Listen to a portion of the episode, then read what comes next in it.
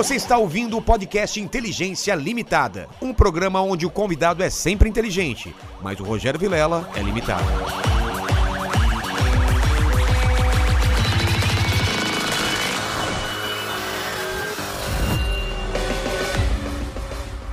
Olá, terráqueos, como é que vocês estão? Eu sou o Rogério Vilela e está começando mais um Inteligência Limitada, o programa onde a limitação da inteligência acontece somente por parte do apresentador que vos fala, porque sempre trago pessoas mais inteligentes, mais interessantes e com a vida muito mais agitada do que a nossa, não é? É, é, Porque a gente só fica no porão. É. Inclusive, Qualquer pessoa que saia do porão tem uma vida mais agitada do que a nossa. Inclusive, hoje é o dia do porão, né? Que a gente Do vai porão, a gente vai. porão É, full time exatamente, hoje, full né? time, não vamos sair daqui. Exatamente. Ô, ô Lene, como hoje, hoje vamos fazer aquele esquema de perguntas do pessoal do Telegram. Do Telegram, exatamente. Você que tá aí no Telegram já tá fixado lá as, as regras. Você pode participar com pergunta, com comentário e aquele jabazão pra Isso, você gente. tá nessa live também, quer mandar um, um jabá ajudando a gente a pagar a conta de luz? É isso aí. É isso aí. É isso aí. ok? Estou aqui com a minha amiga Nádia. Nádia, a gente tava tentando Ah. adivinhar, eu nem sei se a gente fala quanto tempo, porque aí meio que entrega a nossa idade, porque eu tô com 39 agora. Entendi. E a gente não se vê pelo menos há uns 10 anos, né? Mas é pelo menos, pelo menos real, porque eu lembrei que eu fui no seu primeiro stand-up. Ixi, eu comecei em 2009. Então, Faz a tem tempo. conta aí, Lene. 2009 e 2022. 2013. 13 anos? 13 anos. Olha, 13 Nossa, anos. é Quantas muito- coisas já aconteceram em 13 Já. anos? Eu casei, tive filho. Eu casei, só não tive filho. Eu Mas tenho- pretende? Pretendo, É. pretendo. Eu tenho seis de quatro patas, né? Tenho seis cachorros. Seis cachorros? seis. Quando a gente era amigo, quando a gente tinha convivência, eu tinha dois. É, tinha dois. E agora- mas você mora em casa, então, Agora né? eu moro em ah, casa. tá. Porque você morava em apartamento. Seis cachorros não dá pra ter num não, apartamento. imagina, não. Tenho seis, moro em casa, casei também, tem seis anos. Seis anos, é, mais ou menos. Eu casei, eu, eu, eu tenho dificuldade de datas, mas eu acho que sete anos ou seis também que eu casei por Não, aí. eu também tenho muita dificuldade É. de data, assim, de períodos. E tem algumas datas que eu prefiro também apagar da memória. Por exemplo, data de falecimento de alguém que eu amo. Ah, eu- você eu apaga apago. já Não, meio eu sei inconsciente. mês, mas não quero viver aquela data, aquela dor naquela data. Mas tem seis anos que eu casei e eu não namorei. Então, eh, quando me perguntam assim, não, mas quanto tempo, né? Vocês estão juntos? Putz, Eu é. já somo o período de casado. Eu também, eu, eu- que nem a Mari, eu tô com quase 10 anos, mas porque eu somo também a época que a gente namorou e tudo mais. E você chegou a vir nessa casa, então, quando eu tava vindo pra cá. Cara, eu E- vim nessa casa quando você acabou de chegar nela. E você estava Ah. ainda organizando e reformando, colocando. Nossa. Porque você é, é, é, nos trouxe aqui para apresentar o espaço. É verdade, é verdade. Pra ver. Olha, Olha que só. legal, cara. E você voltando agora, vendo que a casa ainda está do mesmo jeito, né? Não, tá incrível. Tá incrível. Cheio de vida. É muito louco, porque tudo aqui é cenário, né? É. Já, desde a entrada já é meio cenário, já é uma experiência, né? Isso é... Olha quem tá. Ah! Gente! Você é muito gata! Vem cá, vem cá. Vem cá. Depois eu te conto toda a história da Nádia. Cara, É, que mulher a gente linda. saiu muito junto. O que a gente Ai, conversou já. Meu, amigaça, amigaça, Ai, que saudade. legal. A Parece que a gente Parece que a coisas. gente não se fala dois dias só, porque a É gente Ai, voltou legal. a falar. Isso é legal. Altas fofocas aí. Gente, foi babado. É. Cadê teu filho? Aí, ó. Aqui, ó. Isso eu acho que é o presente inútil dela. É, o presente? É Ó, um presente inútil. Olha só. Ela Acho vai, que vai pode- ser útil. vai eu- ser útil, né? Pronto, já gostei. Já gostei. Quando a gente coloca perto da luz, faz uns efeitos bem Olha que. legais. Você gostou, filho? Mas ela tem que me dar primeiro, tá? Depois você brinca com ele, tá bom? Depois você pede pro papai. Já virou as costas. Gente, também. Já-. Pois é, a gente Quantos antes anos de... de... eu- Ela tá perguntando quanto tempo faz que a gente é casado. Seis anos, mas Ah. a gente tá dez anos juntos. E- Ela é seis anos casada, então Também. foi Ah, então foi na mesma na época. mesma época. Mesmo período. Olha só. Que legal. Não é tão gostoso a gente ver o quanto a nossa vida evoluiu. Pô, É, né? demais. Quanto mudou pro, Ela pra tem melhor. seis cachorros. Ah, eu queria. Não, chega, mano. E Você não gato? tem nem- Tem uma, tá aqui, ó. Cê- Olha, eu tenho um monte de gato pra adotar se precisar. Ai, meu Deus. Eu quero, mas o Rogério não deixa. Se eu te mostrar o meu, você vai De dois um já dá trabalho pra caramba. Um cachorro. Uma Ah, cachorro. não, gente, sempre tem espaço pra mais um. Aqui, ó, tem uma coisa aqui embaixo. Aqui. É, Ó, o gato, tá aqui. então. Tá aqui? Tá aqui. É. Vem cá. Mentira que tinha um cachorro aqui, eu nem percebi. Agora chegou com ela. Não tinha. Oh, meu... Olha só. Gente, essa cara gordo. Muito eu sou pelancuda. Que delícia! Coitado, o Noah Ai, é mostrou o tão desenho bom. pra gente. Nem Cadê deixa seu desenho? Olha que legal. Você que fez. É, no computador. Não acredito. Olha. Caramba, você é muito artista. Tchau, Noah. Ó, pega uma. Pega uma jujuba. Pega Pega. uma jujubinha? Gente, Valeu. Você? Tchau. Tchau. Tchau, Beijo. tchau. Tchau, prazer. Prazer, Daqui tudo de bom. Fechado. Tá bom, tchau, tchau. Beijo. Vamos Te amo, Mari. Nossa, sinto muito a sua falta. Sua- Minha vida mudou muito depois de você, viu? Foi Para a melhor melhor. coisa que aconteceu na minha vida. A Nádia sabia como era a minha vida antes e não tem comparação. Ó, assi- assino embaixo. É, mas é verdade. Ela conheceu umas loucas aí. Ela conheceu umas Ah, loucas. Você conheceu, né? Aham. Ah, eu só ouvi as histórias. Ah, é bem divertido. É, ai, que ótimo. No próximo encontro, a gente, eu trago o meu marido, a gente senta, toma um vinho e pronto. Exato. E aí solta tudo. Nossa, vai ser incrível. Tchau, tchau. Beijo. É leva, bom, né? leva a, a Chewbacca. É papo de comadre, isso é vê? gostoso. Você vê que legal. Muito, ela é muito bonita. Mas é muito, é muito bonita. Eu, eu- eu- na rua o pessoal fica achando estranho esse casal. Você fala, nossa, que casal diferente, né? Então, mas aí devem pensar coisas incríveis sobre sua pessoa. Exatamente. Fala assim, o que que ele tem, né? Exatamente. Então. Eu não posso falar a verdade, né? Mas você melhorou bastante. Não, porque você era franzino. É verdade, é verdade. Você tá, você tá bonitão. Mas a Mari não liga pra essas coisas. Se ela ligasse, você não tava comigo, né? Não fala assim. Aí, ó. Quer confete, quer biscoito, exato, quer exato. biscoito. Mas ela. Ela fala que eu tô melhor agora mesmo. Porque eu mostrei a foto de- antiga pra ela. Ela fala, nossa, eu era bem diferente. Então, mas é engraçado. Eu olho foto do meu marido, ele mudou bastante também. É? E aí eu olho e falo, caramba, eu me apaixonei por você assim. Você vê? Olha. Comprou na baixa. Quanta generosidade. É, comprou na baixa, tá na alta. Foi agora. exatamente. Mas eu acho que a- a- quando, quando um casal se apaixona, acho que um vai moldando o outro. Eu acho também. Pra coisas boas, não pra si. Tipo, ai, Eu, eu bonito. não, não sei se você concorda, Nádia, mas isso eu acho que eu já dei esse conselho pra outra, pra amigos meus que estavam nesse rela- relacionamento furado, assim. Se você não se sente melhor como ser humano por causa da pessoa, não tá fazendo bem o seu. seu... Porque não é assim, ah, a pessoa tá me forçando, nem. Você tem que querer ser melhor pra aquela pessoa gostar mais de você, entendeu? Então você, Verdade. você fica mais paciente. Hoje em dia, pô. Fui no show do Maroon 5 com a minha mulher, olha só. ela escuta sertanejo, eu escuto com ela, entendeu? Assim, e não são as coisas que eu gosto. Mas se a pessoa gosta, você não vai fazer? É verdade. E às vezes ela vai sozinha no show, às vezes eu vou num cinema sozinho, tenho nossos gostos e a gente faz algumas coisas para agradar o outro, né? Isso Lá é em casa legal. é assim também. Não o é? meu marido foi no show do Guns N' Roses comigo, ele é mega sertanejo. Sério? Mega sertanejo. Mas ele é sertanejo raiz.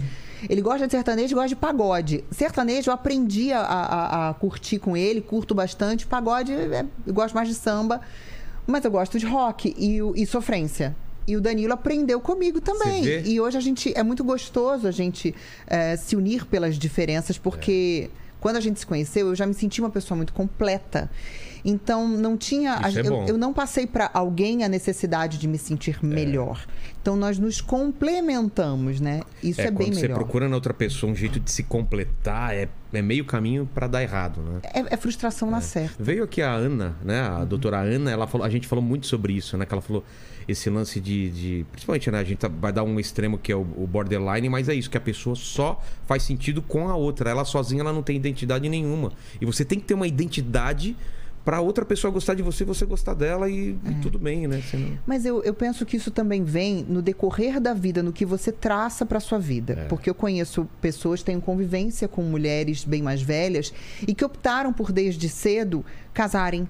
É, namorar e, e construir família e não focaram em outras experiências que seja viajar, estudar, conhecer o mundo, se conhecer, Entendi. que é o mais difícil, acho que o autoconhecimento é o mais difícil.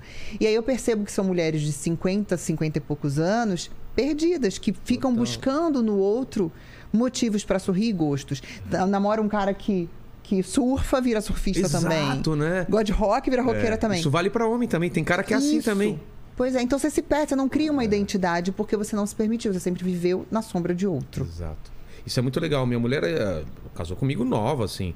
Mas nunca parou de trabalhar, sempre tá atrás do sonho dela e tudo mais. E eu putz, acho muito legal ter o que conversar. Sabe, a pessoa chegar mim, ó, eu fiz isso, fiz aquilo, fiz aquilo, eu tô pensando naquilo. Falar, ah, é legal, tá. Isso é muito gostoso, porque você troca uma ideia, é um outro mundo que fora do teu. É. Você sai da, da, da sua caixinha, da zona de conforto, é, troca experiências e você vive num mundo que se não fosse por ela, você não ia ter É. nem Esse próprio programa que eu tô fazendo, a cada dia eu entro num universo totalmente diferente.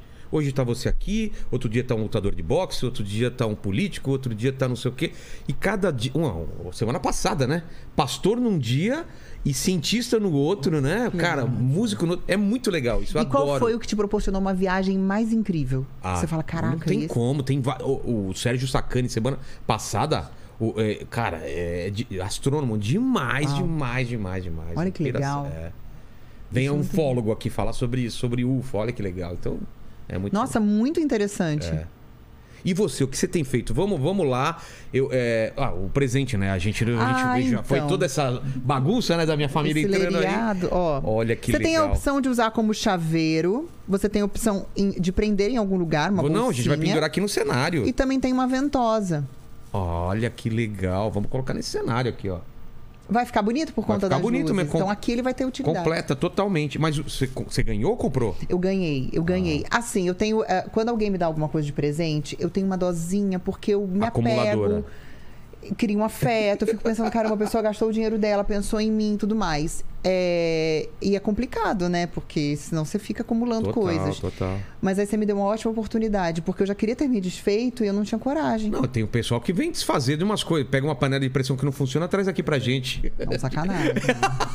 não, também é. Vibrador quebrado. Vibrador, dois vibradores quebrados, a gente ganhou e dois iguais, né? Eu tô vendo um ali Roxinho, tá perto do vendo? X Rose. É, aquele lá. E o outro é igual esse também. Dois vibradores. Então é sinal de que não é bom, hein? É, já. É, plug anal. Cadê o plug? Lá. Gente, plug anal com rabinho é muito É. fim do mundo, cara. É muito louco. Como é que alguém tem tesão nisso? Num rabo de, sei lá, de raposa, Raposa. né? De raposa, né? É muito esquisito. Mas eu isso. perguntei pra pessoa se estava usado, ela falou que nunca usou, né? Você acreditou? Não foi o.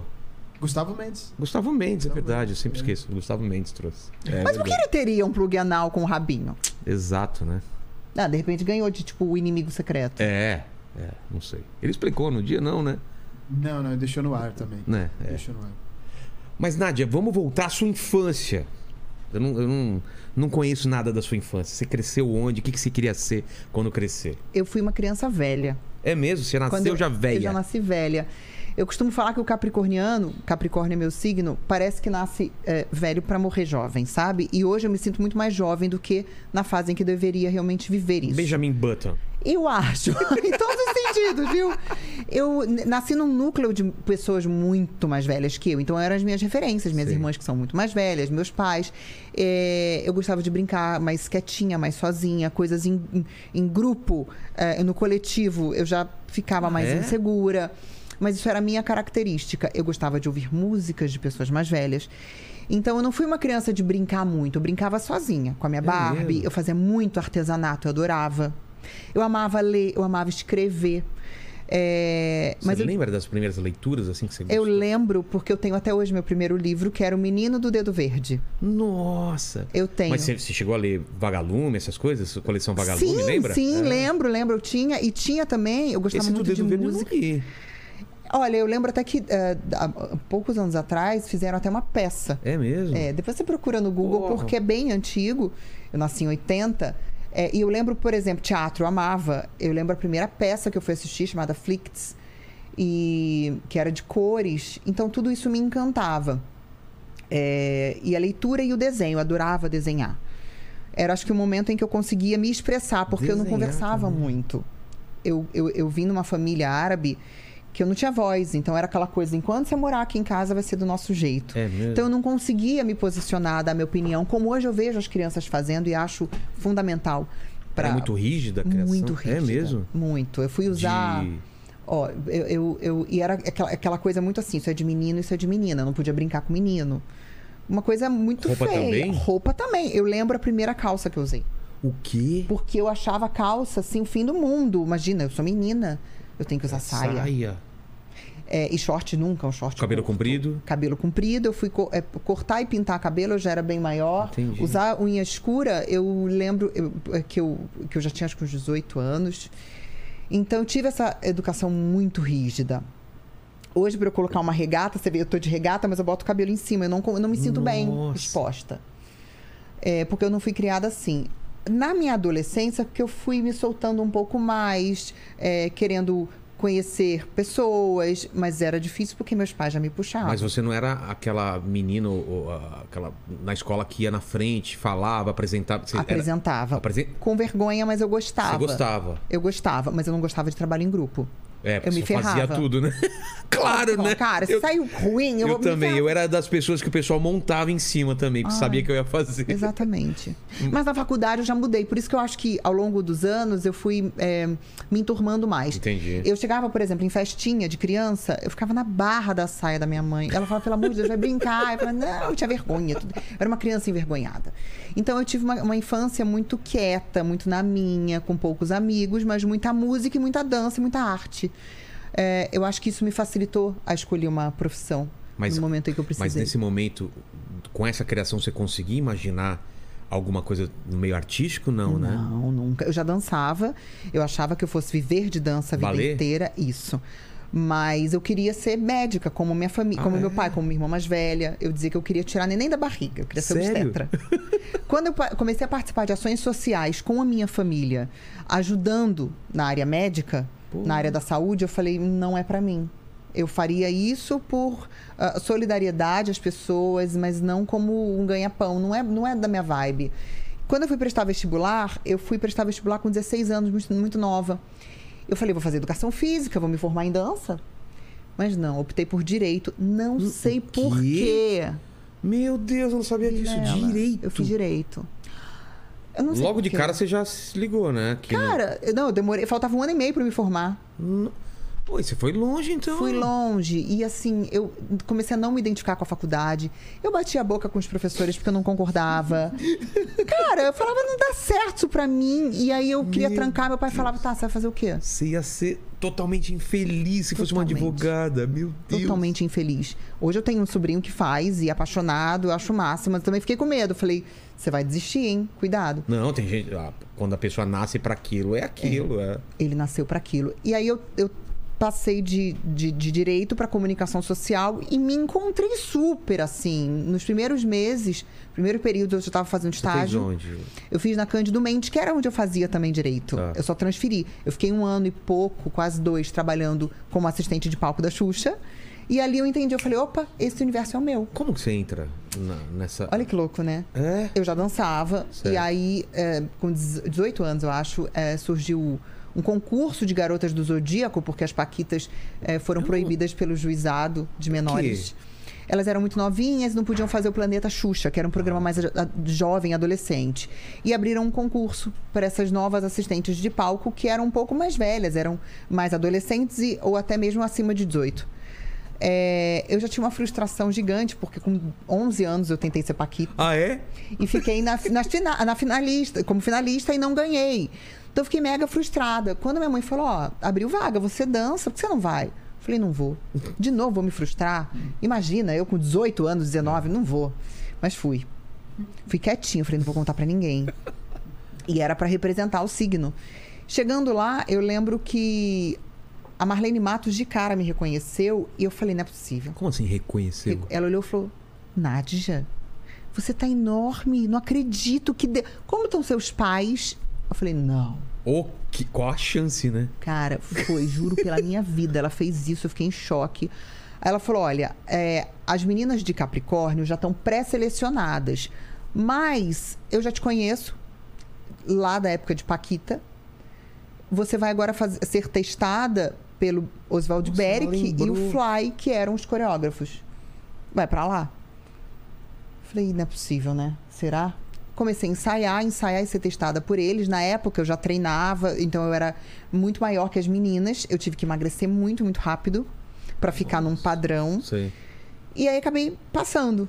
E trabalhei com a Xuxa quase dois anos, representando o signo de Capricórnio, dançando com ela e sendo Pô, assistente pra de você- palco. Como que foi essa realização depois de. É, a- é- foi a mesma coisa? Do que... Vilela foi melhor. Foi melhor, né? Porque eu já estava mais é, com consciência da- da- do, do que aquilo ali seria. Eu, não eu tinha um encantamento, mas já tinha o pé no chão. Exato, aquilo não subiu pra sua cabeça de um jeito Eu não ruim. fiquei né? deslumbrada. É. Então eu me divertia Muito. Eu me emocionava Nossa. muito. Eu, assim, realmente vivi cada segundo ali sabendo que ia ter fim, porque a gente sabia o final do contrato, e o meu ainda foi estendido. Era quanto tempo de contrato? E variava muito de signo para signo, porque, por exemplo, as minas de Ares saíram rápido. O meu é Capricórnio, que era lá no final, então aproveitei pra caramba. Entendi. E o meu ainda foi renovado por mais seis Olha. meses. Eu aproveitei muito. Eu falava, caramba, eu tô é, trabalhando, me divertindo e aprendendo demais. A Marlene Matos foi a melhor diretora. Porque ela cuidava da gente como ser humano É e como mesmo? profissional, dando bronca, sendo muito rigorosa. E ela falou pra mim na ocasião: trabalho é diversão com responsabilidade. Eu trago isso até hoje e vou levar pro resto da minha vida. Pô, isso é muito bom. Trabalho É diversão com, com responsabilidade. Mas é isso mesmo. E é isso. Se a gente não se diverte com o nosso ofício, se aquilo não nos traz prazer e alegria, É. não faz sentido. A única diferença da diversão é que diversão é uma coisa solta e não Você tem, não tem responsabilidade. responsabilidade, você tem bom faz senso, muito claro. sentido isso. E, e aí eu sabia que aquilo ia ter um prazo, então acabou. ah, Você tinha contato com a Xuxa direto, assim? ou- É, a gente ensaiava e gravava direto com ela, ela nos tratava muito bem, mas eu lembro que ela falou: não quero ter muita intimidade, muita aproximação com vocês, que eu sei que vocês vão embora. E todas as pessoas nas quais eu me, as quais eu me apeguei na vida, eu perdi. Então, eu respeitava Claro, isso. claro. É, eu não queria também é, ter muita intimidade, porque eu queria manter assim, aquela ideia de ídolo, sabe? Sei. E aí acabou ah, esse meu período, eu comecei a fazer comunicação social. E, e me encontrei. Eu falei, não, quero começar a trabalhar logo. Contanto que eu fui contratada pela Band, é, eu tive que entrar num, num processo no Ministério do Trabalho para poder trabalhar. Por quê? Porque eu não estava formada. Então, Ah. eu- eu- eu- eles me autorizaram, o, o- a justiça autorizou que eu fosse registrada sem estar formada. Naquela época ainda podia. Faltava quanto tempo para formar? Ah, faltava um Muito? tempinho, Ah, faltava tá. sei lá, uns dois anos. faltava. Nossa, sua carreira é muito louca, né? Você Muito vai pra louca. Xuxa, de repente faz direito aí. Nossa. Não, faço direito, me formo em É. dança, daqui a pouco vou dançar com a Xuxa, daqui a pouco Exato. tem comunicação social. Exato. Foi, foi bem E- louco. E a Band, como que foi esse, esse, essa experiência? Eu fui, assim, é, a minha intuição sempre falou muito comigo. E quando eu comecei a fazer comunicação social, eu já queria estagiar logo. Então, é isso que eu ia te perguntar. Quando você começou a fazer comunicação, tudo bem, aconteceu a Xuxa no meio. Mas qual que era o teu ponto? Eu quero um dia ir pra televisão, Não. fazer tal coisa ou não? O que, que você queria Não. fazer? Eu queria ser, olha, maluquice, eu queria trabalhar com política. Fazendo o quê? Ser comentarista crítica de política. Olha só. É, então, eu, eu focava nisso. Meu pai ouvia muito rádio. O jornalismo do papai era através do rádio. E ele ouvia muito rádio tupi. Eu falei, eu quero estagiar na Rádio Tupi. Você ficou com isso na Eu cabeça. quero, eu quero, eu quero. E aí, meu pai trabalhou muitos anos com futebol e ele tinha contato com alguns jornalistas do esporte. Ele falou: Nádia, eu posso perguntar para Carla Matera, que era uma jornalista que cobria Fluminense na época, quem, quem, com quem que você pode falar. Ele perguntou, ela falou: olha, você vai falar com o diretor de jornalismo tal. Eu fui com meu currículo de estudante. Porque eu era daquelas que frequentava palestra, ia fazer apresentação é, em, em seminários, enfim. Eu gostava de estudar, era bem nerd. E fui. E consegui o estágio. E eu lembro onde eu estava quando ele me ligou, Roberto Feres, falando: Você foi escalada, a gente tem uma vaga para estagiária, é tua. Eu lembro, eu estava no shopping Tijuca, indo almoçar. Parecia, juro, que eu tinha ganhado na Mega Sena, assim. Eu fiquei muito feliz. Então, eu fui estagiária da Rádio Tupi. É, e na época você podia realmente trabalhar, atuar como repórter e tudo. Então eu ia pra rua, eu fazia matéria, eu ah, fazia ronda. Isso eu com quantos tinha, anos? Eu tinha 20 anos. 21. 21. É, consegui um quadro no programa do Austin Rodrigues, que era o Apolinho, que falava de esporte, mas eu Sei. tinha um quadro de curiosidades. Fui progredindo lá. Aí na cobertura. Eu, eu, eu fui cobrir a posse de algum secretário lá no Rio. E Daruís Paranhos, que era o diretor da Band, me viu. Me- e assim, o rádio não tinha muita, muita vez, né? E eu consegui me infiltrar, me enfurnar lá para entrevistar o secretário. Ele Você viu tudo conseguiu? isso. E era assim, um rádio. Olha que louco, como é que tem tempo. Era um rádio, parecia uma bolsinha, acoplado ao microfone com fita. Com fita? Com fita, gente. Meu Deus. Tem O, o. Paquito nem sabe o que é isso, né? Sabe o que é fita? É. Fita, você Não, sabe? fita eu até sei. Mas esse equipamento. Esse rádio. Esse equipamento e- arqueológico, né? Total, parecia um trem desse aqui, só que era Você muito sabe pesado. que é rádio, rádio. Não, isso eu sei, Você isso sabe, Tá, tá bom. Isso eu sei porque Porque às vezes a fui- pessoa, a pessoa só. Tá na É, internet? A rádio? Como que é? Não, eu sei porque eu fui ali no quartinho hoje e tinha um lá que você tinha chegado de De presente. pilha. É verdade, um de pilha, né? Era bem isso. E aí, ele viu e me encontrou no elevador. Oi, tudo bem? Como é que é seu nome? Eu não dei muita atenção. Ah, fulano de tal tá na Tupitz? Tá. Fala que Daruís Paranhos mandou um abraço pra ele da Band. Eu disse, Tá bom, obrigada. Não dei muita atenção de saber quem era. E cheguei na, na, na- na redação lá da Tupi, o telefone tocou, estagiário corre pra atender, né? É. Atendi. Oi, tudo bem? Então, é, aqui quem fala é Fábio Panunzio. Eu queria falar com a Nádia. Eu, quem? Sou eu. Como assim? Como assim falar com a Ninguém Nádia? liga pra mim, né? Pra mim aqui? Falei, sou eu, pois não. Ah, então, o Darwis Paranhos te viu hoje numa cobertura. A gente tá montando uma equipe é, aqui na Band pra uma TV fechada. O HF. Você topa conversar com a gente? Eu falei, não é possível. Falei, claro, quando? Hoje. Canal 21? Canal 21. Nossa. Aí fui. Falaram, ó, a gente está procurando uma produtora que cubra economia e política, que faça pautas, aliás, de economia e política, e que apresente uns boletins de, de notícia. Ué, era pra ser produtora e eu trabalhar atrás e na frente das câmeras? Era, era. Que doido. Eu falei, ah, tudo bem. Mas não tô formada ainda e tal, não sei o quê. Bom, saí da Tupi, fui contratada pela, pela, pelo Canal 21, apresentava uns boletins de, informa de informativos que eu nunca vi. Nunca assisti. Mas foi pro ar. Foi pro ar, Ah, ia pro tá. ar, mas eu mesma nunca vi. é, e fazia as pautas de política e de economia. Chegou um ponto que a repórter não chegou um dia que a repórter não podia cobrir uma cobertura de da Beija-Flor de Nilópolis e eu morava perto. Daí o Fábio Panunzio, que era o diretor do 21, ligou e falou: Nádia, você mora aí perto, cara, você tem que ir. Eu falei: eu fazer ao vivo aqui? Pelo amor de Deus, ele falou: fica de boa, vai lá, vai dar tudo certo. E deu. Essa repórter passou um tempo, ela saiu e eu fiquei na reportagem. É, depois de um tempo o canal ca- acabou e eu passei pro jornalismo da Band. Mas quando você fez isso, você falou, putz, é isso? Total. É? Falei, é isso, Imagino, me né? encontrei, me encontrei, me senti confortável e tô feliz. Tô feliz com isso. É, e aí eu fui progredindo, eu fui pra reportagem, apresentava o Jornal do Rio os finais de semana nos plantões, é, fazia algumas pautas também, fazia algumas edições. Então eu, eu consegui passear por, por todos os setores assim do jornalismo, o que me ajudou muito. Mas, mas tudo ainda no Rio, né? Tudo Nada nacional. Rio. Não, era Tá. algumas matérias que eu fazia, algumas reportagens iam Ia pro pro nacional. nacional, tá. Mas eu era repórter local Entendi. e apresentava o jornal local. Um belo dia, aí, bom, tive o acidente lá no Rio, quando eu tomei um tiro, fazendo uma cobertura Ela fala policial. Ela fala como tipo, nossa, que coisa normal. Calma, Nádia, calma, calma. Eu tomei um tiro. Ah, Furei tua pauta É, agora, né? Meu Deus, como assim? Peraí, vamos lá. Eu sei dessa história, mas o pessoal que, que tá assistindo agora falou: como assim tomou um tiro? Vamos lá. Você tava fazendo uma matéria, o que que foi? Foi. Eu cobria muita polícia, mas não porque eu era da editoria policial, não. Eu gostava, eu tinha bons relacionamentos, boas fontes. E no horário em que eu trabalhava, que era de 5 da tarde até meia-noite, tinha muita incursão policial. E eu acompanhava Você acompanhava. é, o BOP. Caramba. Eu adorava, eles eram incríveis, eu sempre respeitei muito, muito, muito, muito. Ah, eu fui comunicada que teria essa incursão policial. Na sexta-feira eu fui comunicada que aconteceria na Como, segunda. como que é acompanhar uma incursão? Você vai com veículo próprio? Você vai com eles? Como A funciona gente- isso? é, eles avisam até onde a gente pode chegar, Tá. o horário que eles vão, o horário que a gente tem que chegar.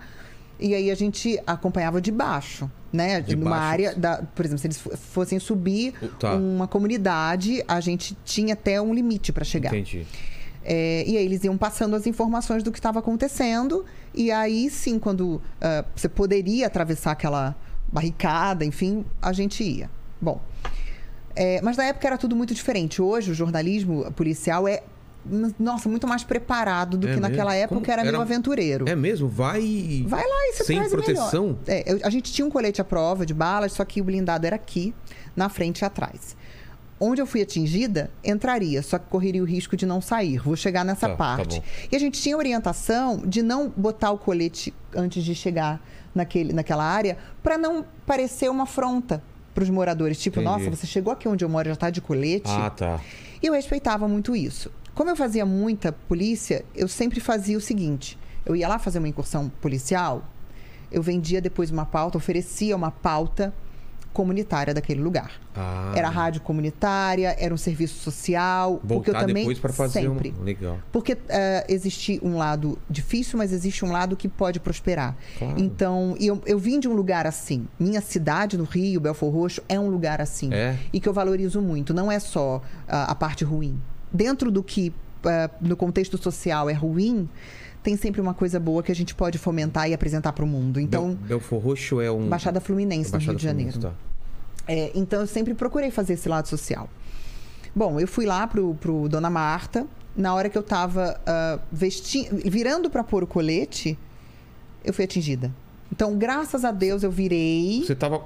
Localiza a gente. Você, desceu do carro. Não, eu tava sentada ainda. Fomos Sentada? eu e o cinegrafista. É, porque a equipe era o cinegrafista que ia dirigindo, então não tinha uma equipe grande. A Eng, né? A Eng não tinha. Não tinha. Não, imagina. O cinegrafista ia dirigindo. Ia dirigindo. Nossa. e eu do lado. É, na hora que, eu- que a gente entrou ali na- na- no acesso pro Dona Marta, eu percebi que estava estranho, porque era seis e pouca da tarde, tudo vazio, e ali nesse, nesse horário tá tudo parado, um super trânsito. Na hora eu falei, ixi, começou a soltar, o- eh, soltaram os fogos, eu falei pro Moab, falei, ixi, o couro vai comer. Virei. No que eu virei para pegar o colete, que estava aqui no banco de trás, eu fui atingida. Eu já estava no acesso. Por onde você Do- acha? Não, veio daqui do vidro. O Morro Dona Marta tem dois, não sei hoje em dia, mas Tá. eram dois acessos. Aqui é uma pracinha que tinha um, um brin- os brinquedos para criança, e aqui do lado um acesso, aqui do lado outro. A gente estava cruzando essa, essa praça. E a polícia tinha acabado de subir. Então não deu tempo de, de avisarem pra gente onde a gente Entendi. deveria estar, enfim. É, e aí a gente parou na pracinha, achando que ali era uma, uma área Só protegida. vocês, os caras não, sabem, não sabiam que era... rep- rep- É, tinha então, tinha Record? logo da, da Band, só que os depois foi feita uma, uma reconstituição, uma perícia, identificaram que veio de, um, de uma escadaria vazada, provavelmente um traficante. Ali devia estar escuro, não sei se o cara também estava sóbrio, enfim. Não sei, ninguém sabe se atirou em represália à imprensa ou se atirou achando que era um carro de reforço policial. Entendi. Não tem como Não saber. saber, é. Não dá pra saber. Enfim, eu fui atingida. Na hora, eu senti o impacto e percebi. E procurei ter o controle da situação. Eu não sei de onde eu tirei calma, tranquilidade, não sei. Acho que foi da minha fé Você mesmo. não gritou nada? Essa, Mano, se eu tomar um tiro, eu falo, caralho, eu tomei um tiro, porra! Você ficou... Eu senti, foi muito louco, porque eu Queima? virei. Queima. Um calor, mas é um calor, Ah, é um é? calor, é um calor, é um calor, é um calor. Onde entrou? Aqui. Eu fiz plástica, né? Tá. Mas entrou aqui. Então, você virou aqui... Eu virei aqui, ó. Assim. Tá. Então veio, Veio- daqui, veio dessa direção, porque tava, Atravessou? atravessou, saiu nas costas e ficou no banco. Nossa. É, e olha que louco, isso foi numa segunda. Na semana anterior, na quarta, eu estava em outra incursão policial no Complexo da Penha. E virei para uma amiga, a gente estava abaixada assim atrás de uma proteção, e virei para ela e falei: Bruna, você tem a impressão de que você um dia vai tomar um tiro? Ela, claro que não, você é louca. Eu falei: eu tenho. Ela, cala a boca, Nádia. Eu falei: eu tenho a sensação de que um dia eu vou ser atingida. Sério? Isso foi numa quarta. Na segunda eu fui atingida. E você tinha isso n- no Tinha. íntimo, assim? Eu acho que foi isso que me, me deixou calma. Entendi.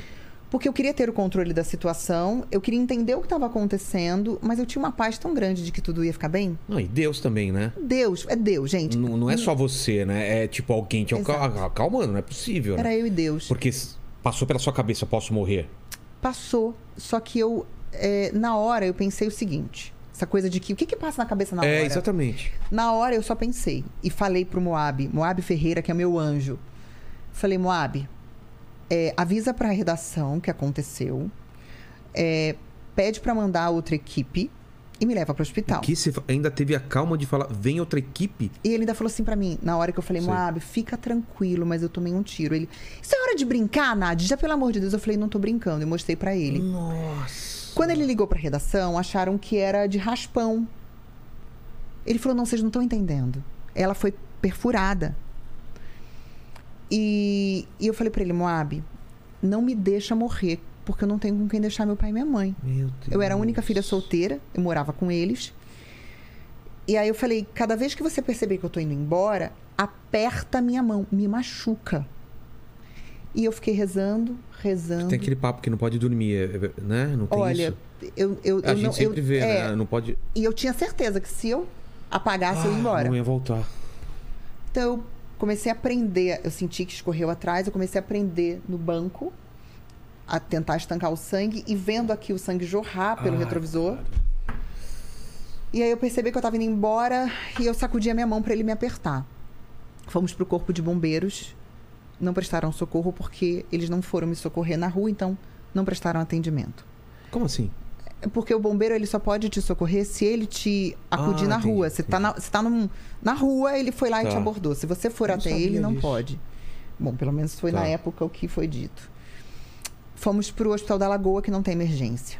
Eles me viram chegar, viram o carro, começaram a gritar. Não tem emergência, não tem emergência. Dali fomos pro Miguel Couto. Isso no pico do trânsito. Quanto tempo nisso daí? Demorou muito.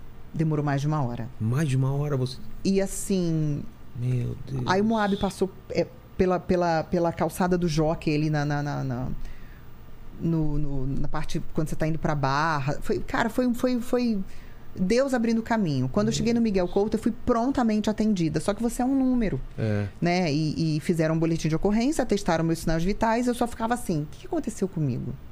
O que que pegou? Ah, pegou sua escápula. Eu falei: não, não pegou porque eu tô mexendo. Ninguém falava nada. Eu só, eu só falei assim: eu quero saber se eu vou morrer. Só me fala o que aconteceu e ninguém dizia nada. Bom, me deixaram no corredor.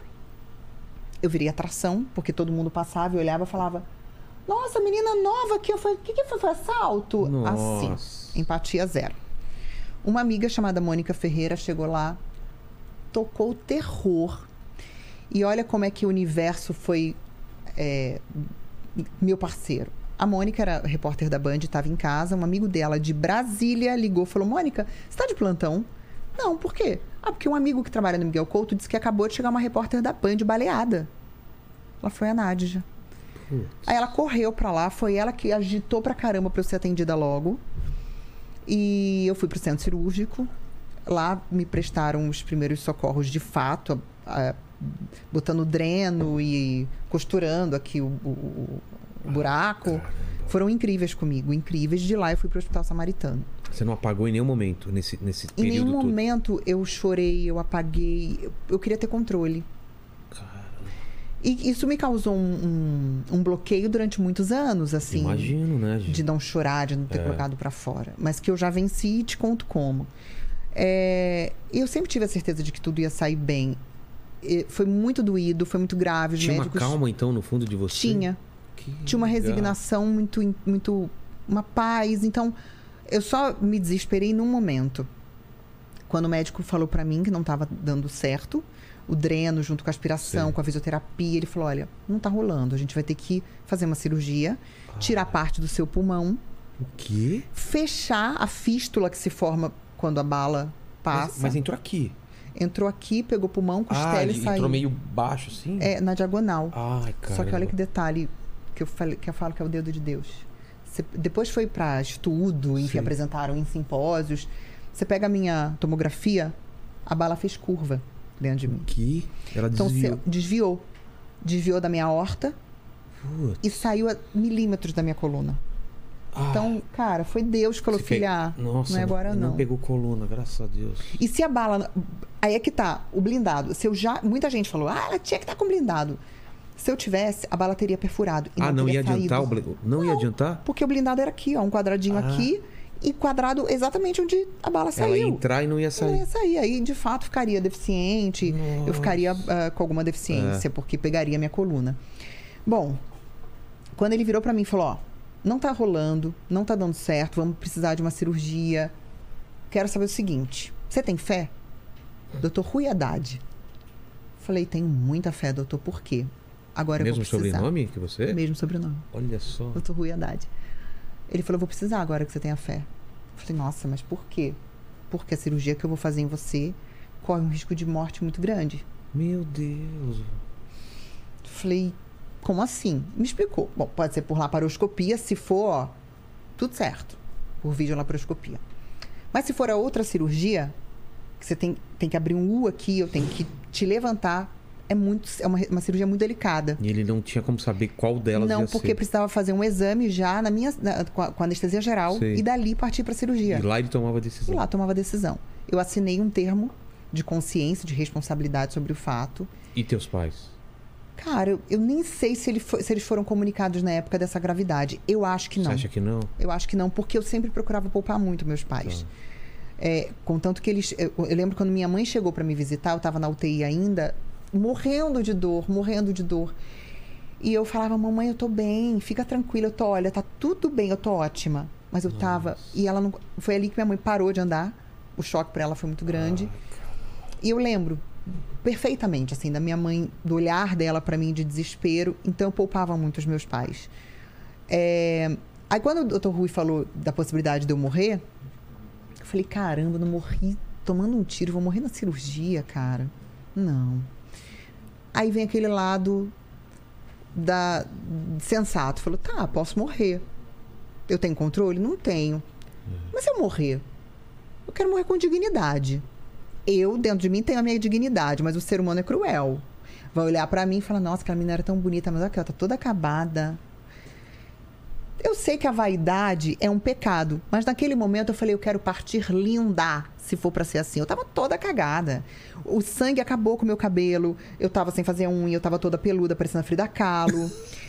Te passou isso na cabeça. Passou. Pedi autorização para a equipe do hospital, para os médicos responsáveis. Riram da minha cara, óbvio. Na semi-intensiva, eu recebi o cabeleireiro, eu Ah, cortei você tá o cabelo, brincando. eu fiz até rena na sobrancelha.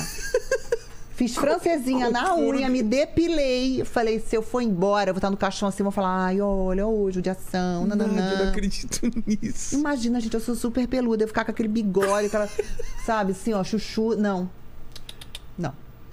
Quando eu entrei pro centro cirúrgico, eu lembro a anestesista olhou e falou: Eu nunca vi uma paciente tão arrumada. Cabelo feito, aquela coisa. Linda! Parecia que eu tava, sei lá, indo parida, que A hoje em dia a pessoa pra cortar, você não, agora eu vou ter que caprichar no corte, porque, pô, olha como ela Aí, tá. ó, não é? exato, não pensei nisso, foi, essa foi a estratégia. E deu tudo certo, foi por videolaparoscopia, em três dias Ah, eu foi tava- na, na mais tranquila, então. Foi. O que que é essa mais tranquila? Era só Era um, por vídeo, então um eles... buraquinho na menor. É, é, eu tenho várias pequenas cicatrizes Sei. que eles abriram, eles davam um cortinho e entrava com uma cânula, que era com videozinho. Sei. Então, é, pelo, pelo, pelo monitor, ele ia monitorando e aí cortou a parte do pulmão que já não estava rolando, não estava funcionando. Costurou o buraquinho da bala. Caramba! Ele, Aí eu- ele costurou, Costurou. por esse esquema. Eu- É. Nossa. É uma coisa meio Tudo por vídeo, é. É muito legal. E aí, em três dias, eu já estava em casa. Mas olha que legal, você caiu num- na mão do médico certo também, né? Cara, e esse médico, muitos anos depois, meu pai teve um câncer no pulmão e foi ele que operou também. Eu sou muito grata, doutor. Eu lembro de todo mundo, a equipe que me atendeu no Samaritano, as, as enfermeiras que foram sensacionais. Tenho até hoje os presentinhos que elas me deram, porque eu sou muito grata a tudo isso que eu vivi. Muito grata, muito, assim. Eu falo que foi um tiro pra minha vida, não foi pra minha morte. Foi um divisor de águas pra mim. Mudou tudo, né? Tudo, mas tudo, eu, A forma assim, de enxergar a vida, né? eu era muito rasa, eu não tinha coragem de ser intensa e achava que isso era um nível de responsabilidade. Eu dizia muito mais sim para os outros do que para mim, É, por medo de frustrar. Eu não vivia a minha alegria, eu tinha muitos pudores e muitos julgamentos sobre mim Hum, por causa da sua educação também que você estava por causa falando. da minha né? educação. E aí, é, essa questão também de não ter voz, eu passei a entender que eu deveria sim me posicionar, mas isso é um exercício que eu trago até hoje. E o principal, falar o que você sente. Eu não dizia o que eu sentia. Eu, na hora que eu estava prestes a morrer, porque eu poderia ter morrido, eu pensei, cara, eu nunca disse pro meu pai e pra minha mãe, eu te amo. Sério? Eu nunca tinha dito, porque eu fui criada assim, pai e mãe eram autoridades. Então, eu não agarrava e beijava meu pai e dizia te amo. Minha mãe não era uma mãe de fazer muito carinho. O- o- a demonstração de amor e carinho eram os, os cuidados. Sim. Eu falei, não, não, de jeito nenhum. Hoje, é uma, meu Deus, é uma, uma lambeção, assim. E meu pai, ele partiu e me deixou com o coração em paz, porque eu pude dizer inúmeras vezes que eu o amava. Putz, que maravilha. Pude beijar muito, abraçar muito. Então, eu tive esse tempo para viver do lado dele também e aprendi com isso. Hoje, se eu achar que eu aprendi a te amar agora, eu vou dizer eu te amo. E tinha uma barreira antes, mas... Total. E, e se dizer também, olha, eu não gosto, eu É, não quero. Não quero fazer isso, não gosto. É, ou simples, tipo, ai, por que, que você não, não convive comigo? Porque eu não gosto É. de você. E tudo bem. Claro, precisa de uma maturidade para tomar essas decisões, não é e eu, assim. não, e eu é. não conseguia. Então, é, e eu não sabia viver. Eu era emburrada, chata. sabe, reclamona, é, implicante, é, muito autocrítica e crítica com os outros. Eu melhorei muito, muito. Hoje eu, eu falo que eu vivo intensamente, assim. Poxa, que bom. Cada segundinho pra mim vale muito e sem me preocupar com o julgamento alheio. E aquela hora quando você. Quando te dão anestesia e você fecha o olho. Deve ter sido uma. Sabe aquilo lá? Eu estou Hum. fechando o olho, eu não sei se eu vou abrir de novo. Deve ser uma sensação. E o caminho na maca que você só vê as luzes Ah, aqui. é? Aquela coisa de filme, né? Que aquela luzinha passando, meu. E gelado, né? Gelado, muito gelado, Eu muito já frio. fiz cirurgia, é gelado, é gelado. Você fica naquele. É. E, e é, e é uma, é uma sensação até gostosa quando começa a fazer o efeito da anestesia e seu Gente. corpo. Não é? Anestesia geral e sedação para endoscopia. Não é? Eu, te, eu, eu fiz endoscopia esses dias também. É muito bom. Nossa, você sente um alívio assim. Ai, gente, eu sei, por favor, me perdoem. Eu não sou drogada, eu juro. Mas é muito bom. Eu fa- Meu marido nunca fez endoscopia, nunca tomou essa Você sedação. vai lá, faz. Mas não precisa, Caramba. faz lá. É, nossa, eu, no passado eu fiz alguns E procedimentos. quando volta, né? Você volta Nossa, você doida, volta numa né? vibe. Fora quando você não delira. Ah, Eu delirei pra caramba. deixa eu contar o que eu fiz no hospital. O quê? Porque eu nunca tinha tomado remédio pra dormir, essas coisas. Então, muito sensível, né? Eu, delira, eu delirei horrores. E eu não conseguia dormir por dor. Me davam todos os. Tomei morfina, eu caramba, Falando pós ou antes do operatório? Depois. Depois. Depois. É, e a minha irmã Ludmilla ficou comigo na semi-intensiva. E, e ela, aí me deram Dormonide pra eu dormir. É um remédio muito forte e que faz você delirar. Bom, algumas pessoas deliram, gente. Ela te contou. Vocês não têm noção. Ela tirou foto. Na época não tinha celular com câmera. É. até tinha, mas era. Não tinha, não tinha como você gravar. Tinha só a máquina digital. Sei. Então eu tenho várias fotos. É, então, assim, foi fato, aconteceu. E minha boca ficava muito ressecada, então ela deixava sempre uma manteiga de cacau do meu lado. Diz ela que eu virei e disse assim: Ludmilla, minha boca tá muito ressecada, me, me dá uma manteiga de cacau? Aí ela, tá, dou. Entreguei. É, ela me entregou. E eu cruzei as perninhas assim na cama, fiquei olhando, tem foto. O que, que eu faço com isso? Olhei pra ela. Tinha acabado falei, de pedir. Tinha acabado de pedir a ela. Como assim? O que, que você faz com isso, Nádia? Já tá doida? Não entendi. Aí a Ludmilla. Passa na. Aí eu. Ah, é? Ah, não.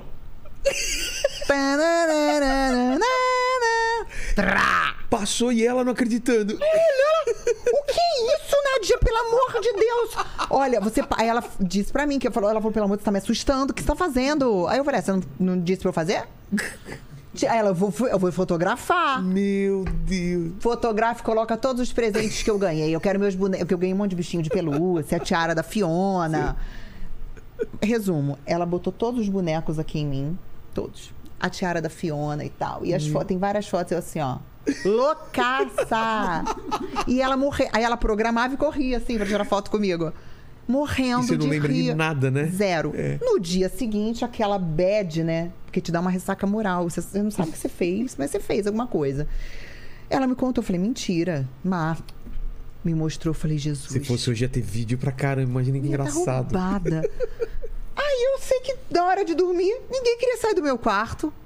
Toma Claro, Dormonide né? aí, não vai tomar não? Porque estavam esperando. Não, aí me deram, me deram, acho que passaram a me dar só um quarto do remédio, não delirei mais. Nossa. E ela me fazia rir muito, aí eu passava mal, porque eu sentia muita dor, fiquei com dreno. Ai, ela, caramba. tadinha, ela, ela é- a Ludmilla, ela é muito doce, mas é muito atrapalhada. Sei. E ela caía da cadeira para atender telefone. Enfim, então eu tive umas partes engraçadas dentro do hospital. Eu fui, como ficou eu fiquei quanto tempo? um mês. Um mês.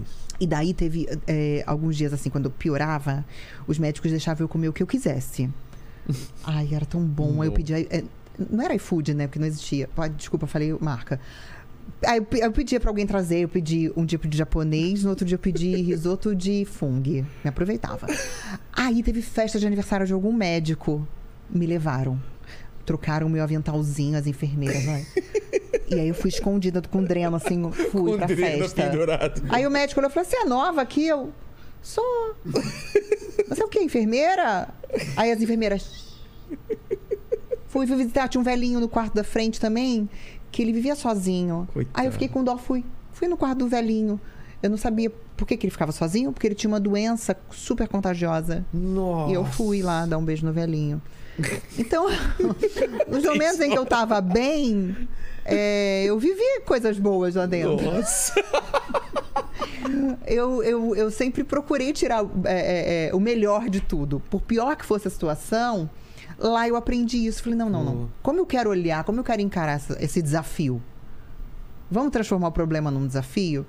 E é, essa, Mas essa minha movimento, essas coisas, tudo normal. Ou ficou um tempo. Não, fiquei um tempo sem conseguir respirar direito. Eu fiz É? muita fisioterapia. Chiava um pouco? Muito. Eu fiquei, sabe, ronronando tipo Sei, gato. sei. Fiz muita ah, fisioterapia respiratória para expansão pulmonar. Passei a, a correr até usando aquela máscara para expandir o pulmão. E fisioterapia mesmo, o Respiron, que é o aparelhinho. RPG para melhorar a postura, porque eu fiquei torta. Pilates também para fortalecimento. Então, durante muito tempo, eu vivi em função da reabilitação. Tive que eh, dormir muito tempo em cama hospitalar, porque eu não conseguia fazer esse movimento. Afinal, eu fraturei algumas costelas. Ah, e fraturou cos- também? Fraturou. E aí não tem jeito, né, costela? O que, que Então- faz? Ela. Nada, você tem que ficar de repouso. Sério? Não tem, né? Como. Putz. Então, até hoje eu tenho uma sensibilidade muito grande na costela. Mas nada não me Mas impede você de fazer consegue nada. fazer tudo? Correr. Tudo, tenho uma nadar, vida tudo? normal. Uma vida super normal. Não, não tenho nenhum problema, nenhuma sequela. A única sequela, se é que eu posso chamar isso de sequela, é que ficou era. hum, eu não podia ouvir fogos, barulho de fogos e nem de tiro. Tampouco assistir filmes policiais ou ver uma O arma. barulho, o barulho de tiro é, é mais seco do que em é filme, né? se- Mas é, não, É completamente totalmente diferente, né? Completamente diferente. Mas e eu falava assim, caramba, eu vou viver com isso pra sempre, não quero. Por quê? Porque você, se- se você não conseguia ouvir isso, e- mas você, você tinha sonhos, é, pesadelo com. Uhum. É mesmo? Ou assistir, por exemplo, se passasse uma cena numa novela. Sei, um alguém dando tiro. Não, aquilo pra mim me deixava transtornada. Eu falei, como é que eu vou vencer isso? E vários psicólogos falavam assim pra mim: você tem que chorar, você tem que pôr pra fora, você tem que gritar. Eu falei, mas não tenho vontade de chorar sobre esse assunto. Eu Não, não tenho mesmo, vontade. mesmo quando você acordava de um pesadelo, não tinha Eu não vontade. sentia vontade de chorar. Aí me veio um estalo, eu falei, e se um dia eu estiver do outro lado? Na condição, ao invés de vítima, de quem tá no controle da situação. Entendi. Alguém te deu essa dica ou você não, pensou isso? foi um insight meu. É, né? Falei, eu quero fazer um curso de tiro. Nossa, já tava mas Eu não casada. queria, eu não queria propor uma coisa dessa pra você. Não, não, parece, não parece que é a solução, né? Hum, Que doideira. Meu marido falou, você é louca. É mesmo? Falou, você é louca. Não, não, não. Você vai piorar a vai situação, piorar. né? Falou, você tá maluca, tira isso da sua cabeça, não existe isso. Para, Nádia, vai ser, vai ser pior pra você. Falei, não sei não. Bom, tudo que me deixa com muita dúvida eu jogo pro universo e a resposta vem, né? É, é um pensamento meio que acomodado, mas é de quem tem muita fé, de quem confia. Dito e feito. Dia 1 de janeiro, não me lembro agora o ano, eu tava com meu marido em Monte Verde, que é um lugar que a gente adora em Minas, e numa loja de bijuteria. Sei. Meu marido sentado, assistindo TV, com o homem do lado dele, conversando, conversando, conversando, conversando, e eu lá. né? Aí ele me chamou, falou: Ah, você não acredita o que, que ele faz? Ah, o quê? Ele é instrutor de tiro. Opa! Aí, ó, olha o universo. Você vê? Falei, não acredito. Sincronicidade. Total. Ele virou meu treinador, eu fui, falei pra ele, eu quero, contei a história, né, o que que rolou. Ele falou, ó, eu nunca vivi um caso desse. É, eu, eu treino pessoas que querem ser atirador esportivo, coisa assim, mas vamos embora. Eu fui muito sem pensar. Entendi. Fiz é, todo, toda a aula teórica, fiz a análise com a psicóloga, tudo direitinho.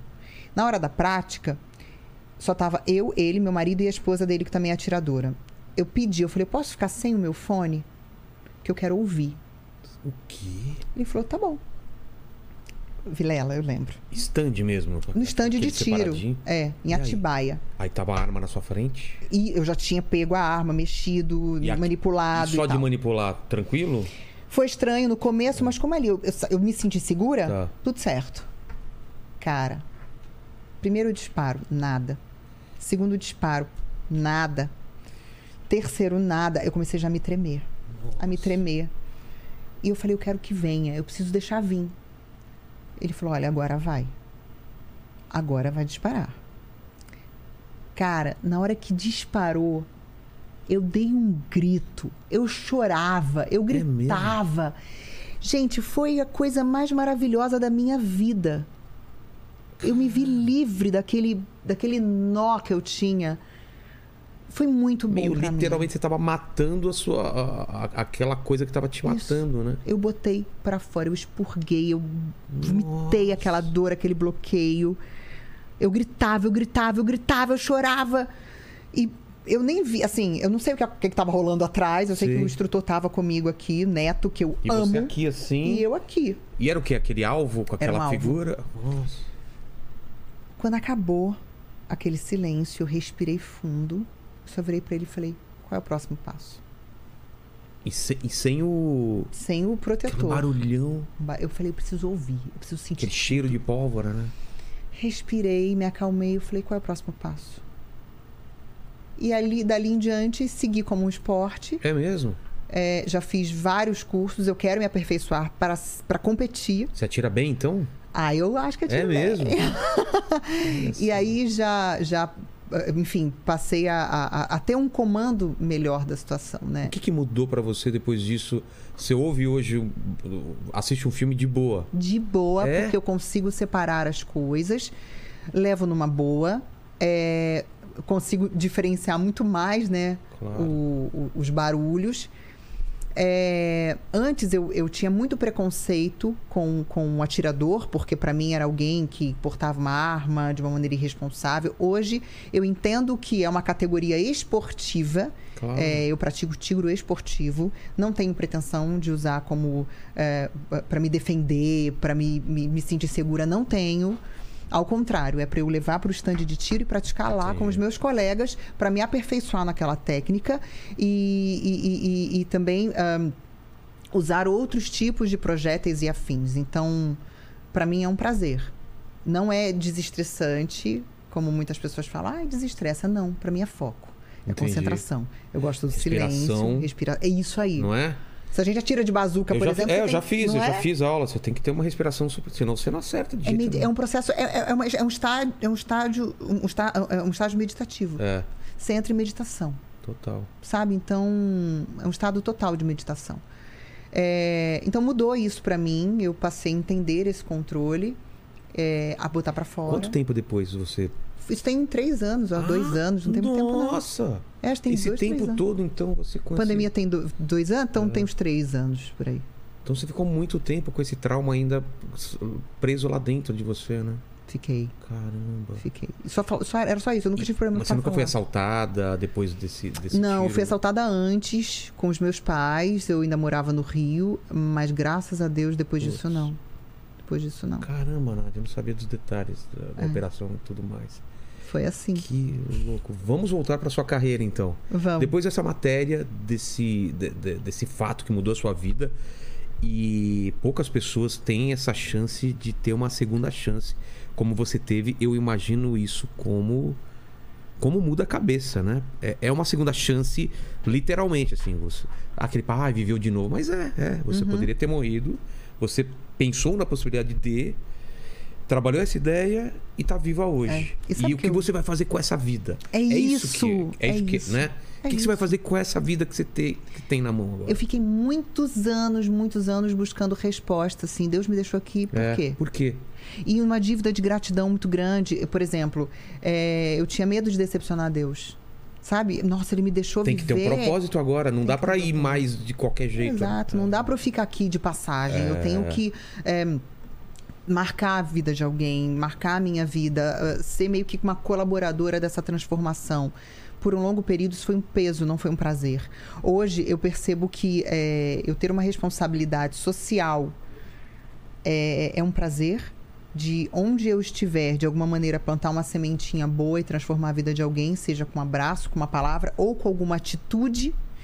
Então, Esse eu me próprio papo que a gente tá tendo aqui é isso, né? É isso. Muita gente pode estar em casa e falando, caramba, olha, olha, o que ela- olha, o que ela passou. Eu Uhum. tô passando uma coisa difícil também. Dá pra, dá pra reverter. É, e assim, ah, foi o que você falou. O que, que você vai fazer com essa vida? Você vai esperar ter um- tomar um sacode como eu tomei? Exato. Você vai esperar tomar um sacode? Ou você vai. Agora você vai mudar. É, Cara, o ser humano, frase feita, mas vai, só aprende na dor. exato. Só aprende na dor. E às vezes, é, a dor vem no bolso, né? Ou no bolso. Quantas é. pessoas aprendem, ou, se- ou quando perdem alguém que ama muito, ou quando ficam na falência. É muito triste isso. Então, eu, eu- peço que as pessoas não, não, não se permitam chegar nesse É o que ponto. você falou. Você nunca tinha falado ou ouvido dos seus pais, eu te amo. Por que Imagina. esperar eles ficarem doentes? Por que esperar alguém estar na beira da morte? Vai É. lá e fala agora. Você tá assistindo agora, agora. Para aqui, vai lá, liga pro, pro seu pai, né? É. Pandemia, tanta gente perde- perdeu pai, mãe, irmão. E depois fica, putz, podia ter fala. Fala, né? Fala, cara. E assim, não se preocupa com o que o outro vai É. pensar. O como o outro vai receber aquilo não é problema seu. Não é problema seu, exatamente. Não é pra problema você seu. aquilo. É isso. É. isso. Então, é, acho que é uma maturidade emocional muito, Total. muito bacana também pra gente viver melhor. É por isso que eu repito, foi um tiro pra minha vida, não foi pra minha morte. Eu melhorei muito enquanto ser humano e quero melhorar mais. Eu me cobro muito assim. Todo dia eu falo, cara, é, eu sou uma pessoa cheia de defeitos, graças a Deus, mas me ajuda a ser melhor, Pra eu colaborar um pouco com essa vibe que tá aqui que tá esquisita, entendeu? A pandemia, muita gente fala assim: "Ah, a pandemia, a pandemia veio pra melhorar", né? Mentira.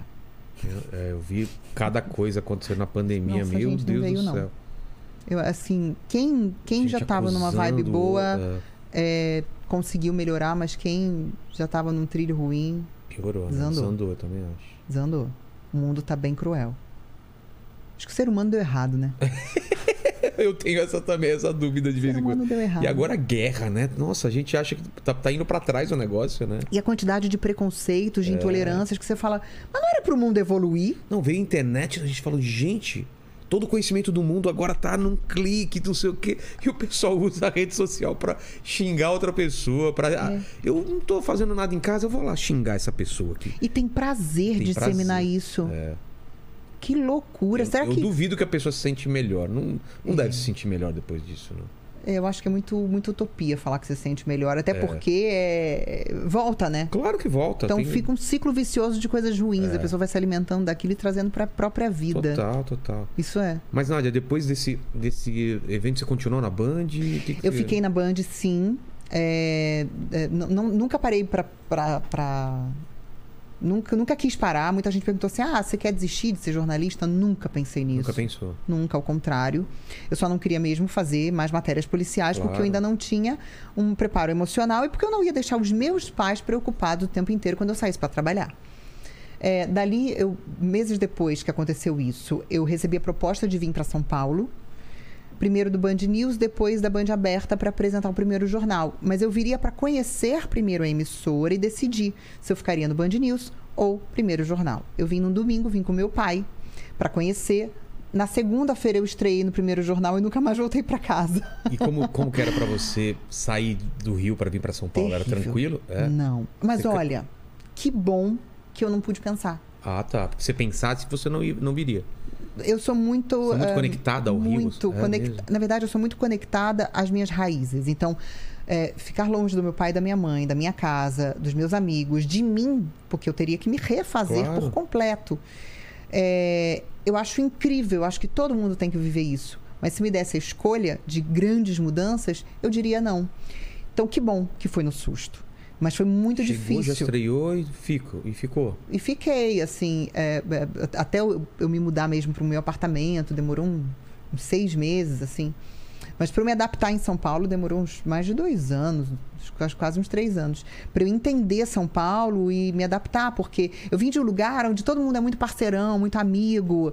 é, Você ia muito pra praia, essas coisas ou não? também, eu vim do subúrbio, É. onde todo mundo se conhece, as famílias cresceram juntas, não tinha aquela coisa do preconceito, Entendi. do. ahn, Aqui é muito separado, Aqui né? é tudo muito segmentado. É. E eu não aceitava muito isso, assim. Eu ia pegar praia com meu cinegrafista. Cheguei na Band aqui, tinha uma área para os cinegrafistas, uma área para as apresentadoras, uma área para os repórteres. Então, né, eu entender e entrar nisso foi muito difícil para mim. Ah, eu recebi muita bronca, muita. Porque para mim todo mundo é igual e tá ali. é, o meu trabalho depende do Cinegra, depende do iluminador, depende do cara do áudio. Total. Para mim é tudo igual. Todo mundo está na mesma linha de necessidade. É, e aqui São Paulo respira de outra forma. E a galera que vem para cá, vem para trabalhar, ganhar vida. É matar um leão por dia. É. Não, quer, não quer saber de fazer amizadezinha. Não, tem. Vamos lá, vamos lá. Vamos tem- embora. E, e aí você se aproxima muito. Eu não entendia que a pessoa estava se aproximando para saber até onde valeria a pena ser meu amigo. Eu não sabia. Hoje eu me acostumei, consigo entender e não entro nessa vibe. Ao contrário, assim, o meu DNA suburbano e carioca tá aqui e não vai sair, porque é minha essência, eu sou essência. E, e nada que, que, que vai interferir na minha essência vai me fazer bem. Então não, não tomo pra mim. Fiquei na Band no jornalismo muito tempo, depois eu fui para o entretenimento e daí meu contrato não foi, foi Mas renovado. essa mudança do, do que você queria fazer, que era mais jornalismo, pro entretenimento foi de boa pra você? Foi de boa porque do- no período do jornalismo eu percebi que também não era ali meu lugar. É mesmo? E o meu diretor na época falava pra mim, Nádia, jornalismo não é pra você. E eu achava aquilo uma ofensa, né? Porque eu, eu sou séria, né? Jornalista séria. É. Só que eu falava, caraca, eu não posso rir do que eu acho graça, não posso chorar com o que me faz. pode dar opinião. Eu não posso dar opinião. não. E aí tem eu não sei hoje em dia, mas o, jornalismo, o jornalismo era muito machista. Total. Meu Deus A do Carla céu. Vilhena já veio aqui, a a Leda Nagli, né? Ela era muito diferente, muito Era diferente. terrível. E, e eu era não muito podia, nova. Não sei se você lembra. Mas teve uma época que não podia nem loira, né? Porque loira era considerada mais burra, sei lá. É, Tinha que ser more- é. Aí cabelo preso, depois pra soltar o cabelo foi, né? Eram Olha só as conquistas das mulheres. Tem que ser morena, tem que pintar o cabelo, depois soltar o cabelo. Então, porque senão ah, uma. não passa a seriedade. Eu quase fui demitida por conta do brinco que eu estava usando. Onde? Na Band. Que- Mas o que, eu que tava era? com um brinco de pérola que era penduradinho. E lá tinha um manual de, eh, de postura. Sei. E você não podia usar brinco grande, mas não era um brinco grande, era uma pérola. É, era uma argola desse não, tamanho, É, né? tipo de passar o poodle aqui no, no não. Sabe aquela que bambolê de Sei, poodle? que o não é. pula. Era uma, uma perolinha E assim. chamaram atenção por causa disso? Vem, Juro. vem cartinha? Advertência, não é? Advertência. Dá o pito mesmo na sala. Advertência. Não é. Ah, e eu apresentando o carnaval. Aí me falaram no ponto. Eu lá, eu tava no Recife, apresentando o carnaval. Band Folia. Sorria menos, que seu sorriso chama muita atenção. Eu disse, bem, Sorri... Como que é sorrir menos assim? Eu tô no carnaval, aqui, ó, aqui, ó, aqui, ó. Mona Aquele Lisa. sorriso é. Sério, sorria menos. Falei, não é possível. Ainda mais isso. carnaval. Tudo bem. Você tá cobrindo a guerra, não vai sorrir, mas carnaval não pode sorrir, é uma coisa absurda. Bizarro, né? Então, isso tudo, me, tudo que me limitava e que Te não me deixava ser natural, eu falava, cara, isso é pra mim. Quando é, eu fui fazer o Video News, que era uma revista eletrônica, eu fiquei mais à vontade. Eu ainda estava no jornalismo. Tá. Mas eu podia me soltar mais, né? Essa migração, essa mudança foi muito natural, muito Video News, o orgânica. que, que era o programa? Era uma, no começo, era uma revista eletrônica, onde a gente tinha quadros é, muito engraçados. A gente ia para a Praça da Sé e a pessoa colocava um fone com música distorcida e tentava cantar.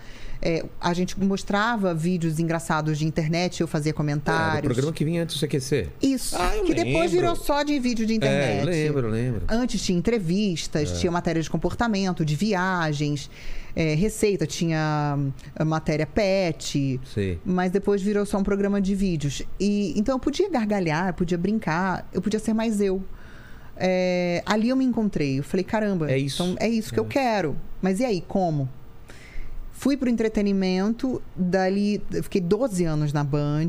Meu contrato não foi renovado, o que foi um divisor de águas para mim, porque eu achei que o mundo tinha acabado. Eu vivia pro meu trabalho, eu não tinha uma Você vida. foi escolhida a musa da, da Band, Ah, foi? é, teve Quando esse foi isso? momento. Foi no 2012, CQC? foi pelo CQC. Vocês sabiam disso? Musa da Band.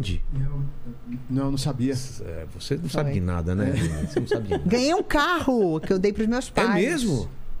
Ganhei um carro. E eu queria porque eu queria ganhar um carro pra dar pros meus pais. Claro, né? Pois é, teve esse momento, mas na sequência eu me rodei. Na sequência, meu contrato ia vencer Foi e não renovaram. Premiada musa e logo em seguida, É, tchau. premiada Você vê? pra sair, É. né? A porta fora. E você aí tinha um plano B ou não? Que? Imagina, eu vivia pra Band, gente. Eu dormia às vezes no camarim, porque eu é, apresentava jornal eh, de noite, o Video News era muito tarde, às vezes tinha que fazer coisa de manhã. Não tinha vida fora da Band, o que é um- era um grande erro. É, né? né? Hum. E até que eu ouvi de um diretor incrível, a quem eu sou muito grata, que é o Marcelo Amick, que falou pra mim: Mas você tá sofrendo assim? Você é só um trabalho. Eu, eu fiquei brava, falei: Mas como é E só era- um trabalho? Mas era, né? É que na hora você não consegue ver. É. Afinal, eu vivia pro meu trabalho. É. Então, não tinha uma vida social, uma vida fora dali. Eu sofri muito, muito, muito. Eu entrei num estado de depressão assim, péssimo. E quando ele me falou isso, eu falei, não, calma, vou arregaçar as mangas. E aí eu mandava e-mail com meu currículo para vários lugares, é, batia na porta dos lugares mesmo. é, e fui chamada para fazer umas participações no SBT. E logo na sequência fui convidada para participar do programa do Ratinho, Mas você começou. como jurada. Mas As participações eram em que programa que você fazia? No começo, minto, pulei uma parte importante. Eu fui contratada no SBT para fazer o SBT na web, que já estava começando o digital. Ah, que era meio colocar os vídeos que estavam Era fazer bastidores, entrevistar. Era, era, um, era um, um- um programa à parte só pro digital. Eu criava quadros Tá. voltados pro, pro, pro conteúdo do SBT, que é muito vasto. E o meu sonho sempre foi trabalhar no SBT. É, eu, eu tenho um encantamento, porque eu sempre fui SBTista demais. E então foi a, a- a porta realmente de entrada, né? Dali eu fui con- convidada para fazer o programa do Ratinho, como jurada, do 10 ou 1000. E eu lembro na época, eu falei pro meu pai, eu falei, cara, aquele preconceito jornalista é um povo Sim. besta, né? É, né? Falei, pai, mas eu sou jornalista, vou ser jurada de programa de calouro. Eu só lembrava da Araci de Almeida. Vou dar 10 pau. É, eu falava, pai, eu vou virar tipo Araci de Almeida. Ele falou, meu pai falava, filha, é a sua chance de ter uma coisa nova. É uma chance de você conhecer algo novo e se reconhecer nisso. Então tá bom, fui e foi a melhor coisa da minha vida. Se libertou de todos os preconceitos. Total, o. Ratinho é incrível, ele é maravilhoso, era um elenco top. Eu dava muita risada e eu também conseguia tocar no coração das pessoas, porque eu de fato dava conselhos que pra mim é, é, é, eram, faziam sentido. Então eu não tava ali só pra oba-oba, né? É, E aí passou mais um. Passaram-se anos, eu fui convidada. Fazia o carnaval, fazia reportagens especiais também para SBT. Fiz o- a última reportagem, entrevista do professor Girafales foi comigo. É mesmo. E aí eu logo depois fui convidada para fazer o Bake Off, para apresentar o Bake Off Brasil, onde eu tô, legal. graças a Deus. Você vê a- a- as curvas que a gente faz, né? As linhas, elas vão sendo ligadas e a gente não faz ideia, né? Não faz ideia. E quando, sempre, quando me perguntam assim, projetos. É, projeto a gente tem um monte, Tem, né? A né? gente tem né, objetivos, sonhos, projetos, mas é tão mais gostoso a gente se preparar para o que a gente quer e deixar a coisa Porque- acontecer. até porque a gente não tem controle, né? A gente pode fazer o projeto que for. A gente não sabe qual que é o plano. Exato. Então eu já me cobrei muito isso, sabe? Eu tenho vários projetos registrados e que são É. Tem bacanas. que ter, tem que ter. Tem que Mas estar falo, preparada. é, eu me preparei. Se alguém sem- fala, tem projeto? Fala, tem. Olha aqui, ó. Tenho. É. Tenho. Mas assim, se, se surgir algo novo que faça sentido pra mim, eu quero estar pronta pra aquilo. Como eu me senti pronta pro Bake Off. Como que foi? Cara, foi incrível. Vilela, o Bake Off eu tenho como um filho. Se um dia me tirarem aquilo, juro, eu tô ferrada. Vou fazer motim na frente do SBT. Porque eu tenho muita paixão. Afinal de contas, lá dentro, eu consigo ser eu. Eu consigo cuidar de pessoas. Eu consigo falar com o público que tá em casa. Me sinto numa cozinha de casa. É, então é muito, é- é muito trabalhoso, assim, é bem cansativo, mas é tão bom. Me deixa tão feliz. Cada um tem uma história. Quando eu fui convidada, foi assim. Primeiro que eu participei, né, como confeiteira amadora ali, num especial de final de ano. Aí, ganhei a- o cupcake de prata lá, fiquei em segundo lugar. Mas no, no- fundo, no fundo, eu sei que eu fui o primeiro lugar, tá? Quero deixar claro que eu sei que eu fui Vamos o lá, primeiro todo lugar. mundo sabe disso. Todo mundo sabe. É, aí meses, mó, mó tempão passou- se passou e daí o, o Fernando Pelé, que é o diretor artístico, me chamou. Falou, ó, a gente vai ter umas mudanças e tal, não sei o que, não, não. Você aceita ser apresentadora do Bake Off? Aí eu, O que? oh my God! Aí na hora eu falei, cara, eu preciso me conter, eu preciso fingir naturalidade, fingir, fingir de costume, fingir de costume. Eu, nossa, que interessante. Me parece não? uma boa proposta. Tem... Boa proposta para mim. Mas eu posso pensar? 3, 2, 1. Sim, Ok. claro que sim. Tudo bem, mas vamos lá, vamos conversar. Como vai ser meu camarim? Ah, tá boa, camarim. Falei, nossa, que legal, mas e aí tal, não sei o quê. Eu saí da sala dele meio em choque. Aí ele falou, "Ó, mas você não vai poder mais fazer o ratinho. Eu, ai, como não? Porque eu sou apegada. Aí eu. Ele falou, não, não tem como, não dá pra conciliar. Porque é, é punk. É, punk, é todo dia, é- você tem hora pra entrar, não tem hora pra sair. Enfim. Aí eu lembro que eu quando ele me chamou, eu avisei pro meu marido, eu falei, ai, amor, o Pelé me chamou, o que será que eu fiz? Eu sempre acho que é bronca, eu sempre acho que eu fiz alguma coisa, sempre, sempre. Aí o Danilo falou, tenho certeza que é uma coisa incrível, amor, vai de boa, cara, vai na fé. Eu saí da sala do Pelégio, me tranquei no banheiro, eu liguei pro Danilo, eu queria gritar. E eu fiquei com medo de gritar e ter gente, porque tinha gente no, no banheiro. Eu contei pra ele, ele chorava tanto, o bichinho chorava tanto, ele comemorou muito. E eu fiquei muito em choque. Que Eu fiquei em choque até me ver na televisão. Mesmo quando eu fui gravar, eu entrava e olhava. Meio não tudo. acreditava, assim, Total. né? Total. E vou te falar, Vilela, eu esse- já já a gente começa a gravar. Todas as vezes que eu entro naquela tenda é como se fosse a primeira vez. Eu sei que tá errado, porque a gente não pode se apegar a um trabalho assim. O Bake Off não é meu. Não foi eu que criei. Não, eu não tenho direito de dar pitaco em muitas coisas. Mas eu sei que ali são 16, 18 vidas que eu vou cuidar por um período. Eu tenho a responsabilidade sobre, independentemente da direção do programa. Eu não Sim, estou claro. eh, me desfazendo disso, tem nada a ver. Mas são pessoas que ali eu vou acolher, eu vou ouvir. Quando o Pelégio me convidou, eu falei: vou poder ser eu? Vai, é isso que eu quero. Então, beleza. Então, eu quis, eu, eu já assisti ao programa, então eu olhei e falei: o que que eu posso fazer de diferente? Falei: sendo eu. O que, que é ser eu? É trazer a história, o sonho daquela pessoa para a tenda. Não é só o que, que ela sabe de bolo, de técnica. Não é. Qual é o sonho? O que, que é? Não, são- Aquela são vovó. pessoas, são né? pessoas. E quem está em casa assistindo pode não saber bater um bolo, fazer um bolo de caneca. Mas tem um sonho. É. E acha que de repente não pode realizar. Porque já tem idade, ou porque mora longe, ou porque não tem condição financeira, é, ou porque de repente tem um estilo de vida que não, que não se diz apropriado. Então é isso. E lá, eu, cada vez que entro, eu penso nisso. Eu tenho responsabilidade sobre a vida dessas pessoas e sobre o que essas pessoas vão levar para quem está em casa. Eu quero que quem está em casa seja atingido, atingido, contagiado, contaminado por boas relações, bons pensamentos, bons sentimentos, boas ações e que se sinta encorajado. É isso. Então, eu rezo em cada cantinho antes da gente começar a gravar e quando a gente termina também. Eu rezo em cada canto e agradeço. Comigo mesma. Porque para mim é isso. Para algumas pessoas pode ser só mais um trabalho, mais um job. Para mim não é. Para mim não é. Putz, que maravilhoso falar isso, porque eu, eu penso isso em cada coisa que eu faço também. Cara, se eu fizer isso como mais um programa, não vai ser legal, vai ser mais um programa. A gente tem que fazer, mesmo que impacte uma pessoa, Uhum. sabe? Duas pessoas. Já vai fazer diferença, entendeu? Você quer coisa mais gostosa do que você saber que você conseguiu tocar no coração de É, alguém? exatamente. E fora que assim, ahn, os confeiteiros saem, cada um tem sua vida. Mas eu viro uma stalker. Eu acompanho. Porque Você eu quero quer ver. saber, né? Só tá bem? Tá ainda na confeitaria? Tá feliz? É, eu adoto. Eu quero ver aquela pessoa feliz. Eu quero que o Bake Off seja eternamente uma boa lembrança para aquela pessoa. O Bake Off. Então, é, eu fico muito brava se de repente alguma coisa desagradável acontece lá dentro, porque não é a Nádia, é a marca Bake Off. Eu quero que eles levem isso com orgulho. Por exemplo, quando eh, chega, tem um campeão. Eu não apito em nada, eu não, desculpa, eu não, eu não apito em nada, eu não sou jurada do programa. Mas eu olho e falo, aquela pessoa vai levar o avental, assim como uma, um manto? Vai representar bem o nome? Ou é só mais um? Entendi. né? Porque eu quero que valorize. Eu valorizo pra caramba. A gente sabe ali o quanto a gente se, se doa. Meu Deus, é um trabalho muito cansativo.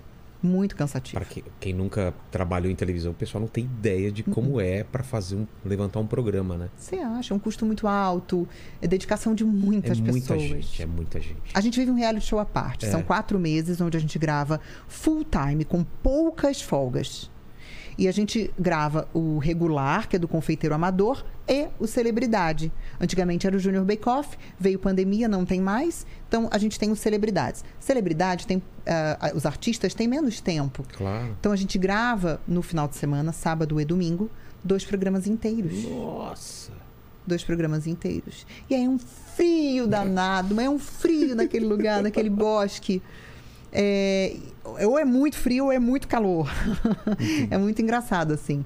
Então, agora mesmo que tá no ar, a gente tá com super agasalhado e todo mundo fica, gente, onde é que você grava? Porque nós gravamos ano passado. Claro. Quando tava aquele frio de rachar. Vocês já começaram a gravar ou não? A gente grava em junho. Tá. Em junho. E antes disso, eu gravo Desejos de Mãe, que é um, um outro reality lá em Santa Catarina. Olha só. Pelo SBT de lá. O que, que é o desejo de SBT. mãe? É uma delícia, porque são mães que disputam o, o prêmio final, assim, que são vários é, é, prêmios em eletrodomésticos e afins, tudo muito caro, assim, muito legal. Para elas que querem montar uma cozinha.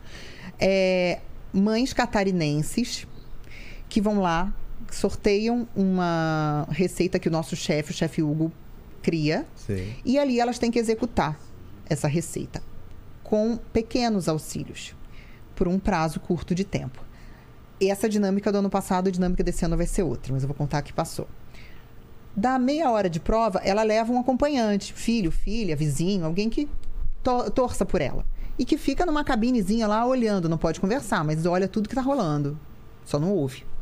Da meia hora de prova, aquela pessoa que tá lá assistindo comanda a cozinha. Vai lá e tem que dar continuidade na receita. Sei. E a mãe não pode dar dica nenhuma. Ou seja, se é uma pessoa que não sabe cozinhar, lufas, Tipo eu. Desanda tudo que a mãe já estava fazendo. Estraga. Estraga tudo. Que engraçado deve é, ser, é muito. cara. Aí depois desespero. tem um, é um desespero. Aí depois tem um quiz que a gente faz de, de conhecimento, de intimidade da Sei. mãe com o participante que tá ali. Aí sai várias tretas, porque tipo, mãe, como é que você tá falando negócio desse? É, e aí a gente prova, e o chefe a gente prova, o chefe é que dá a nota. E no final elas concorrem, a gente ah, tem as duas duplas melhores é que concorrem a esses prêmios todos, grana e não sei o quê. A dinâmica esse ano é diferente, não vou poder dar spoiler, porque a cada ano tem que ser diferente, Claro, senão elas claro. vão saber, né? Vão levar um acompanhante que saiba É. cozinhar. E aí tem. Todas as mães têm histórias muito fortes. É, tinha mãe lá, por exemplo, que tinha perdido absolutamente tudo em algumas situações de enchente, incêndio, sei lá, eu então não tinha nada em casa. Tinha mãe que tinha perdido ah, filho recentemente. É, então tinha, tinha irmã que levou a mãe, ou a, a mãe que levou a irmã e que tinham treta. Cara, era muito. Assim, são muitas histórias lindas. Então é um programa de muita gargalhada, de muito choro também, porque traz muita emoção. E que eu tô apaixonada também. Então daqui a pouco eu, fi- aí eu fico 10 dias em Lages gravando esse programa e volto e faço bake-off. Poxa. Lene, perguntas. Eu vou aproveitar pra fazer um xixi que eu bebi muita água. Opa, pode Vai lá. deixar. Vou- Primeiro eu vou, eu vou ler um- uns comentários da- do, do seu fã-clube, que a galera mandou aqui. A Mariana Barros, de Belo Horizonte, falou: Nádia, sou fã e adoro o seu trabalho. Acho super bonito o seu amor pela, é, pelo que faz. Ai, Mari, obrigada. Tem o Matheus é, Rufino. Ele fala aqui: sou muito fã dela, admiro muito por ela ser essa mulher deslumbrante, amo demais. E aí ela- ele, ele tá fazendo uma pergunta aqui que Ah. é como é apresentar o Bake Off Brasil. É, você ainda sente um frio na barriga? Matheus, obrigada. Sinto sim, porque cada edição, cada temporada é muito diferente da outra. Afinal de contas, o elenco é diferente, né? Os participantes são diferentes. Eu não sei quem são aquelas pessoas. Eu fico sabendo só no anúncio, no dia do anúncio. É, então, eu sinto muito frio na barriga. Eu fico muito nervosa. É, e, e- então, não, não perdi. Acho que no dia que perder esse encanto, perdeu o sentido. E acho que nunca vai acontecer, não, porque eu sou muito apaixonada. É, o, o Rodrigo, aqui de São Paulo, ele pergunta o seguinte: Você sente saudades do jornalismo? Como foi abrir mão para ir para o entretenimento? Rodrigo. Eu sou muito grata ao jornalismo, mas eu não sinto nenhuma falta. Se hoje, por exemplo, eh, eu tivesse que voltar para o jornalismo, seria uma dor no coração muito grande. Justamente por eu não, não, não ficar mais à vontade, aquele lugar não me pertence, eu não pertenço mais a esse contexto. Mas eu sou grata, mas não sinto mais nenhuma falta. Zero. Nádia, eu vou falar uma coisa que talvez você um dia vai entender, hoje você não vai entender. Eu te vejo fazendo filmes e séries, assim. Isso é muito engraçado. Eu lembro que a gente Cara, saía à noite, eu muito. dava muita risada. Eu acho que ainda você vai se descobrir uma atriz. Sério? Vai por mim, vai por mim. Eu te ajudava va- dando umas dicas de Exato, exato, é eu verdade. lembro, lembro disso. Lene, vai, vai, vai ver. eu- quando eu for fazer minha série, eu vou chamar ela pra fazer um papel, você vai Eu ver. Ela é quero. muito engraçada. cara, muito Obrigada! engraçada. Eu acho, eu acho Eu que você vou tem esse amar. talento aí ainda. Assim, eu, na TV, se eu pudesse. é, não é que eu seja uma personagem, não sou personagem na TV, eu sou exatamente a mesma coisa. É, mas a gente fala que a gente pega alguma coisa da gente e dá uma exagerada, né? Você realça alguma coisa. É, e assim, eu não posso é, falar tudo o que eu penso, o que eu sinto na TV, senão eu vou ser censurada. senão realmente me tiram do se, bem se escutasse gente- o papo da gente antes de começar. E olha, eu sempre falo que, que, que o que não vai ao ar é, o mais muito legal. me- É mais legal, É mais legal. claro. Então eu tenho muito medo de ser censurada e demitida. Por isso, mas o meu chefe me conhece, eu falo pra ele, né?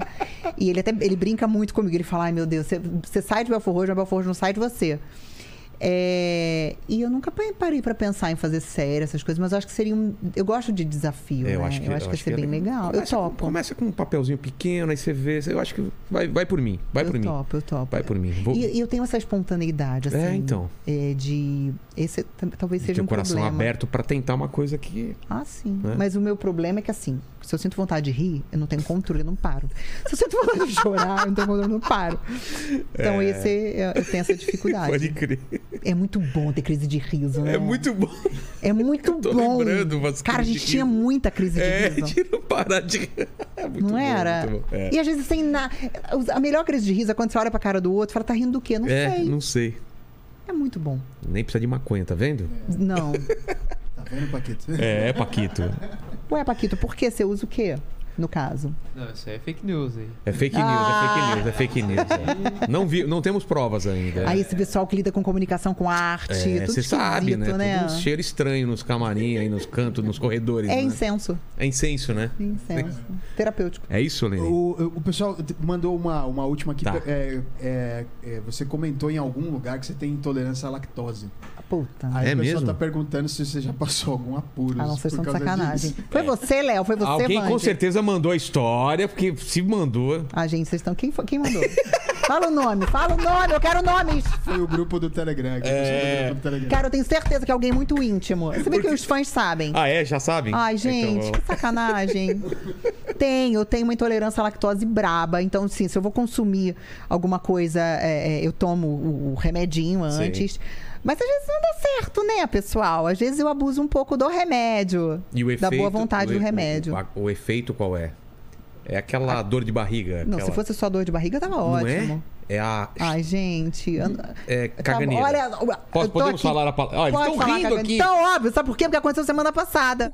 Puta merda, vou ter Conta, que falar. pra... conta, vai. Vamos Pior é que eu não consigo disfarçar, né? Eu conto. É, eu podia falar, lá. não, imagina. Não, sou fina. Gente, eu tenho uma super eu intolerância à lactose. Já passei por muitos apuros na minha vida, inclusive a- na semana passada. Estávamos eu, Vande, que é meu produtor, e Léo, meu maquiador, indo Estão aqui. para Santa Catarina para um evento do SCSBT lá.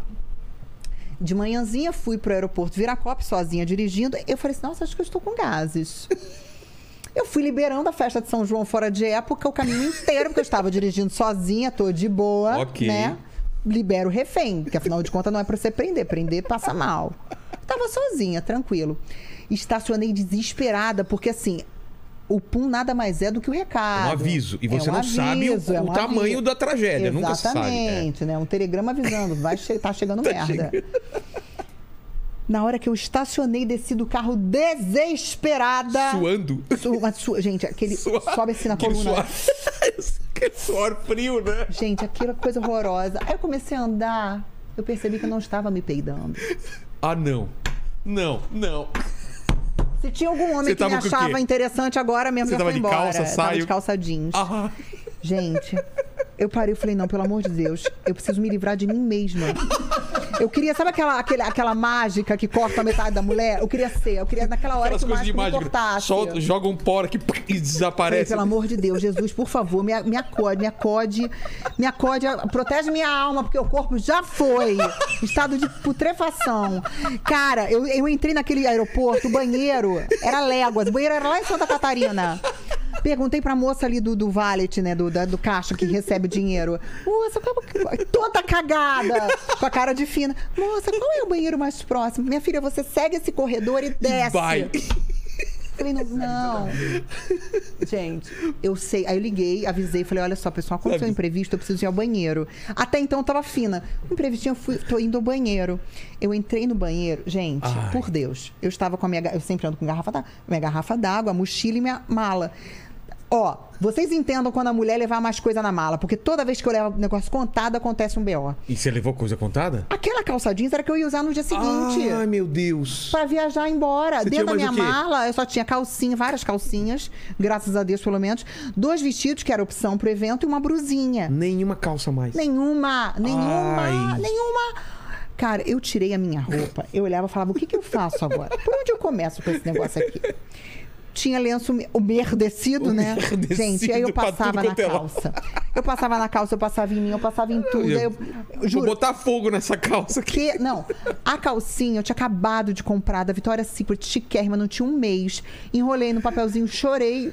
Filho, Você des- se desfez. a- Botei na, na, na lixeira, mas é uma outra história a parte da calcinha. Ah, tá. Botei na lixeira. Eu sou bem, eu tenho um alongamento ótimo. A minha perna foi lá em cima. Passei álcool gel e água, garrafinha d'água. A outra perna aqui em cima. Álcool gel e água. Jean-Claude Van Damme aqui no Não, banheiro. ridículo. Aí liguei. Falei, Léo, Léo é meu maquiador. Você tem um moletom na tua, cal- na tua mala? Ele disse, não. Por quê? Eu tenho uma calça. Eu disse, pode me emprestar? Eu tô toda cagada. Quem? Pra quem que ele pediu? Pra su... Ele emagreceu mais de 20 quilos. Falei, só pode ser o Léo, porque o Vande É, não ia dar, né? não ia ter- dar. ia O Vande é cor- gigante. A bermuda dele ia virar É, minha e a calça, bermuda né? ia virar calça. Aí eu falei, ah, tenho. Eu falei, tá, e como é que eles vão me entregar aqui no banheiro? É. Falei, olha, veja se tem alguém entrando no banheiro ou pede pra moça da limpeza pra me entregar. Graças a Deus, o Léo foi e entregou uma calça. A moça, Nádia, ainda falou meu nome. Nádia. Aí eu, é aqui, com a mãozinha assim, ó. É aqui. Quem é que tá cagada aí? Quem que é a mulher que tá toda cagada? Cara, peguei a calça.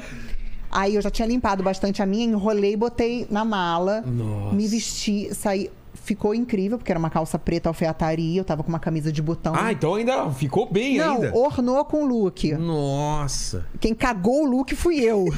Ornou. Beleza, eu saí e falei, ai, gente, não acredito que eu vivi isso de novo. Tô arrasada, minha calcinha. Aí a gente andando, né? Minha calcinha da Vitória Secret, chiquérrima, menos de um mês, acabei de trazer de viagem. Aí, Você jogou fora? Eu falei, que joguei, né, gente? Tava tudo Desovou o Porra. corpo, né? Que, que jogou fora, Nádia? Calcinha cara acabou de comprar. Eu, ai, gente, eu sei, tô com o coração partido. Volta lá e pega, lava. Aí eu, Vocês estão brincando, se Sério? quiser ela Imagina, voltar. duas bichas comigo, tu não acha, acha que, que os viados iam... Era tudo Vai que eu lá. precisava ouvir. Gente, juro. Eu, Você não voltou lá? O quê? Ainda corri com a minha mochilinha. Falei, se alguém pega, você recolhe a lixeira. Eu corri, olhei a calcinha lá, não tinha ninguém no banheiro, lavei, lavei, lavei, lavei, lavei. Meu cheiro. Deus, imagina a cena, Lavei, pegando- Apertei no, no papelzinho de, de secar a mão. Muito álcool gel, muito álcool gel. Enrolei em três saquinhos daquele de absorvente Sim. e enfiei na mochila. E tá aí contigo até hoje. Chegando no hotel, falei, gente, vamos, a gente precisa de uma lavanderia fast, tipo, expresso, expresso que me entregue no dia seguinte, né? Hoje. Graças a Deus, consegui. O Vande foi em master. Olha só. Aí eu consegui voltar com a minha calça jeans limpinha, linda. Meu Deus, que história Foi maravilhosa. horrível. Teve uma outra muito boa É. de caganeira. Não posso contar essas coisas. Claro que pode. Porque o público vai olhar pra mim, o que, que vai pensar? Falar, não, aquela mulher é toda fina na televisão, olha, toda cagona, toda cagada. Não, não, é muito feio, né?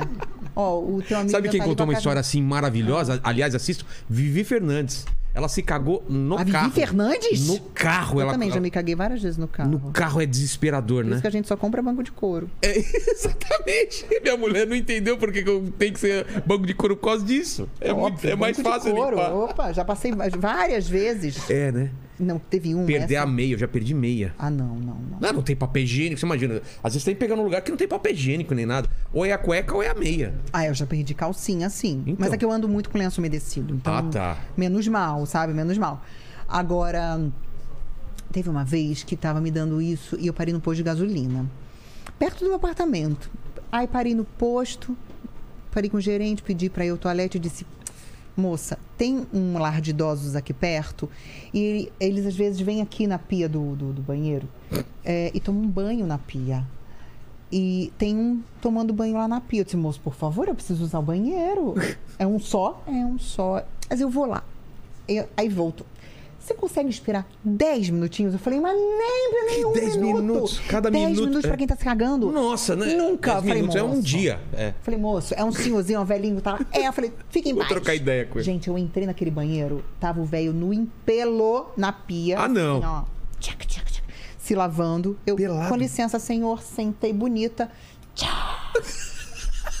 o velho não entendendo Ele, nada. acho que ele pensou assim, cara, quem é mais louco? Eu que tô tomando É. banho na pia ou essa mulher? Cara, já é uma cena bizarra um cara tomando banho na pia pelado, né? Gente, ele tava peladinho, aquela coisa velha pendurada, sabe? Sei. Parecia aquele sino.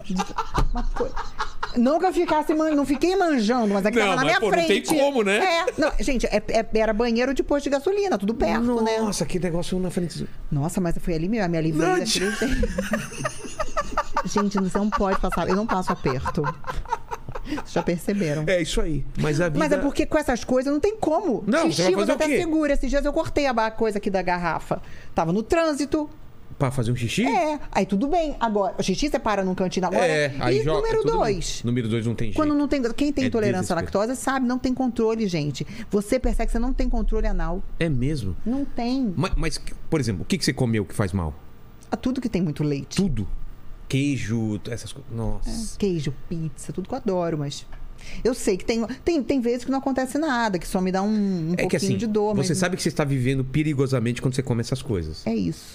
É Basicamente isso. E eu tinha comido no final de semana e não tinha Ué? dado nada, então eu falei assim: ah, tô de boa, É que às né? vezes demora um tempinho pra, pra bater o negócio. É. Putz. Pois foi.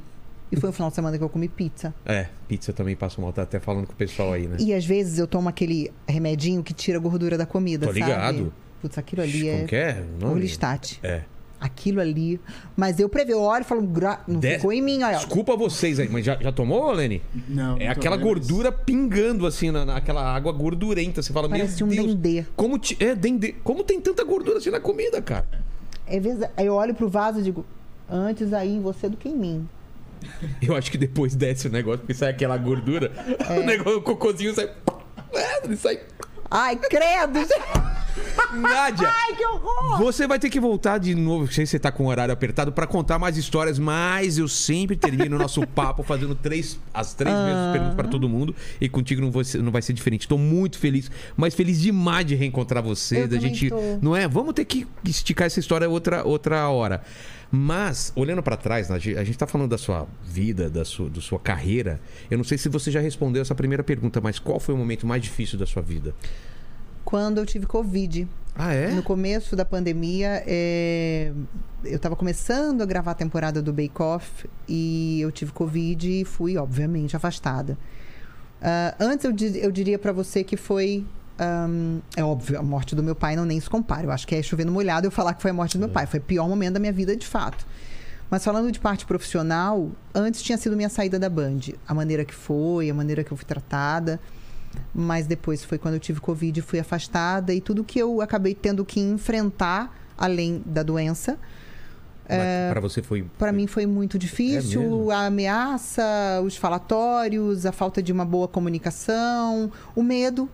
Medo de, de, de ficar mal, de adoecer mais, medo do que estava acontecendo e eu não tinha controle. Quando foi que você, que você pegou no começo? Foi no começo da pandemia. Ah, é? Bem no começo. Foi em março? junho. Junho? Junho, junho. E pra então, você foi, foi pesado? foi, Os- pensando os que profissionalmente. Não, os efeitos. é, assim, do, do, do falatório e da, da- da- da- das mudanças profissionais. Mas, Mas que graças a quê? Deus. Eu não fiquei sabendo. Porque eu fui substituída por uma colega Ah, com tá. quem eu já tive algum, ahn, alguma rusga Entendi. e alguém que eu quero muito bem, Entendi. porque era muito minha amiga, então eu desejo coisas muito boas, mas que ali naquele momento me oferecia um risco e Entendi. tudo que eu menos queria era É, ficar ficar desempregada. afastada, né? Exatamente. né? Já tinha a, a Band, né? A experiência da Band. Exato. Então, veio uma enxurrada de fofocaiada e eu só queria ficar bem.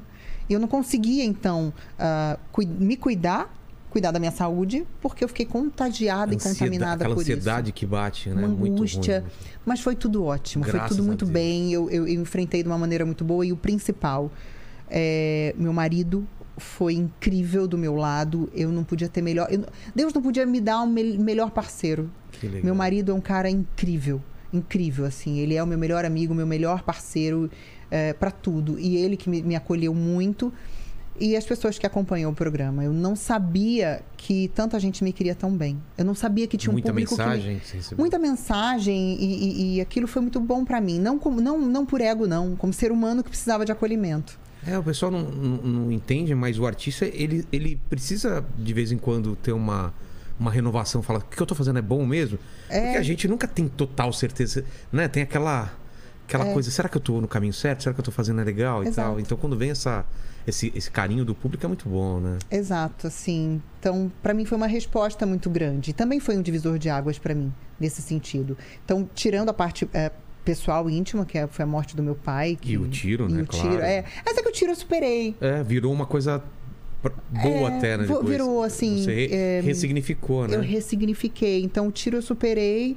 É, a morte do meu pai é algo que vai ficar eternamente, Eternamente. marcado, então eu não cito porque é- vai ser constante. E ele viu você trampando no que você gostava e ele não me mais. viu no bake, né? Ah, mas o ele meu pai viu ele sua- morreu na véspera do meu casamento. É mesmo? Então, ele não me viu casar, ele só teve contato Poxa. com meu marido uma semana, que foi quando meu marido pediu ele em casamento. Me pediu em casamento. Pediu ele em casamento. Ai, não, ele não contar? aceitou.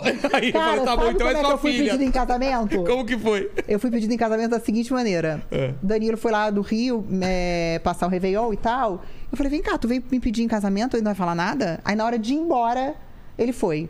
Aí eu falei, caraca, aí tem, pô, tô, tô- indo te levar no aeroporto. Aí meu pai tava indo, indo pro banho. E meu pai já tava cansadinho, ele, senta, ele tava peladinho, sentado no vaso.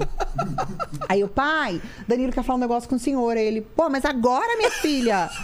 Falei, é, pai, fazer o quê? Ele, tá bom, manda ele vir aqui. O que eu tenho, ele também tem. Pegou uma toalhinha de lavar, Você tá botou aqui assim no pinto. E eu, ai meu Deus, que vergonha. Aí Danilo entrou. Tudo bem? Pode vir, meu filho. Não tô fazendo cocô, não. Tô só descansando. então, eu queria pedir a mão da sua filha em casamento. E eu, assim, com a Ele cara no no trono. batente, rindo horrores. Falei, gente, eu não tô acreditando que eu tô sendo pedida em casamento. A minha mão com meu pai no vaso. Isso não pode dar certo, né? Que maravilha. Aí meu pai foi e falou, ai, aquelas coisas bonitas, ah, vocês querem, não, não. Ele falou, isso vai ficar marcado pra sempre na vida de vocês. O pedido de casamento comigo sentado no vaso. Tá vendo? Se vê. É, mas aí, enfim, ele partiu, eu casei dia 23, ele partiu dia 21. Puxa 22. vida. É, não deu tempo. Mas hoje eu tenho um marido que é idêntico ao meu pai e eles nem conviveram. Até assim, a ruga na testa, tudo igual. Olha é só. bizarro, bizarro. Então, falando de profissional, o meu momento do Covid foi o pior. Segunda pergunta é o seguinte: iremos morrer um dia, Nádia. Mas esse vídeo, assim como todos os seus, vão ficar para sempre na internet. O pessoal pode querer voltar aqui daqui 199 anos para querer saber quais, quais seriam suas últimas palavras, seu epitáfio. Depende, se eu morresse agora, É. eu ia falar "Ai, que dó. ah, não. E com tanto pra me- 102 anos. Ah, eu ia falar "Ai, que alívio. Não, gente, já- já é a Nossa, hora extra, é. né, gente? Eu Falar "Ai, que alívio. Ui, que bom, hein, gente? Tô de boa, hein? Chora por mim, não. Mentira, chora sim. Quando eu morrer, eu quero todo mundo chorando. Essa história de, ai, não chora, ah, é. quero... Não, chora pra caramba, Eu pô. quero que se joga no caixão fora, eu quero ir junto. Ah, você quer? Eu quero aquele escândalo. Gente desmaiando, SAMU chegando, eu quero isso. Mas se eu fosse hoje, eu ia falar assim: ah, não, que dó, tem tanta coisa pra eu Viver viver. é tão bom, né? Viver é tão bom, é tão divertido, assim. Eu consegui transformar a minha vida em algo tão prazeroso. Mas a gente sabe que é difícil também. Tem Claro. esses momentos pesados, a gente acaba valorizando mais, o que é um grande erro. Mas eu diria isso, ai, que dozinha. que dozinha. Não, deixa eu ficar mais. E a terceira pergunta é se você tem alguma dúvida, se você ainda tem alguma pergunta que você se faz, um questionamento, divide com a gente. O pessoal no comentário vai tentar responder. Ah, eu tenho, assim, vamos lá. Dúvida, dúvida, eu tenho dúvidas óbvias, tipo. Grandes ah, questões. É, tipo, ai, será que existe É. vida depois da morte? Eu creio que sim. Mas eu acho que eu tenho muito, eh, eu tenho muito mais questionamentos do que dúvidas. Entendi. Tipo, por que que isso aconteceu? Que que eu tive que aprender? Ah, por que tá. fulana, fulano reapareceram? O que que significou pra mim? Então eu tenho questionamentos de vida. Dúvidas são essas dúvidas recorrentes, acho que todo mundo tem. Mas eu tenho mais questionamentos assim. Eu também, né? E que eu penso que ao longo da vida a gente encontra respostas. Algumas até hoje eu não tive. Como isso, por exemplo. Tá, por que, que Deus me deixou aqui? Por que, que eu sobrevivi? Por que, que eu não tive que morrer? É. Algumas coisas eu acho que não, não tem respostas e algumas coisas eu acho que a procura da resposta é mais prazerosa do que se você tivesse uma resposta. É. Você procurando esse significado da sua vida é muito melhor do que se você tivesse mesmo a resposta disso. Fala, tá, eu tive vontade que você vivesse mais, tá bom? É. Ah, não tinha nada. Não, é isso Tava aí. cheio aqui. É, já tava cheio aqui, no, aqui no dia não ia dar pra receber. No inferno não te queriam. É, eu acho, eu acho que esse- esses questionamentos é que deixam a nossa eh, trajetória É. mais gostosa, né? E, e que nos alimenta a viver mais. acho que Total, é isso. total. Acho que é isso. Obrigado demais pela sua presença. E é isso, né? Cara, eu amei. É, foi amei legal, né? encontrar, bater papo, dar risada. Total. Atualizar da vida. Ó, Foi vamos sair bom. os casais aí e a gente conta mais coisa aí. Porque Vamos, tem muita vamos. história da minha mulher também pra, pra contar, muita coisa que aconteceu. Ai, vamos colocar vamos. fofoca em dia que não dá pra Super. falar aqui porque não tem o menor interesse pra vocês, né? Então, Não, seria até interessante, mas a gente seria processado. total, a gente não, Não, poderia estar. afim. é, melhor não. A gente junta dinheiro pra outras Melhor. coisas, né? Fica pagando. Não, fica em paz. Vamos É isso aí. mesmo, quero quero muito Vamos? que você conheça meu marido. Fechou. Uma delícia ver essa casa assim, Você vê? maravilhosa. Viu meu filho pulando aqui, pegando jujuba. Você vai dar de presente. Vou, ele presente, vai meu brincar com isso daqui. Por favor, que aí pra Só- sempre você vai lembrar de mim. Total, total. Obrigado, Nádia. Obrigado Obrigada. vocês que estão aí. Dá link, dá link, dá like, né? Se inscreve no canal, inscreve ativa o sininho, canal. todo aquele negócio. Tudo aí, tudo e aí. acompanha a Nádia no Bake Off no No Desejos de Mãe, que é só em Santa Mãe. Catarina, mas a galera consegue ver no Consegue YouTube. ver no YouTube. É isso aí. Valeu, gente. Como Jujuba.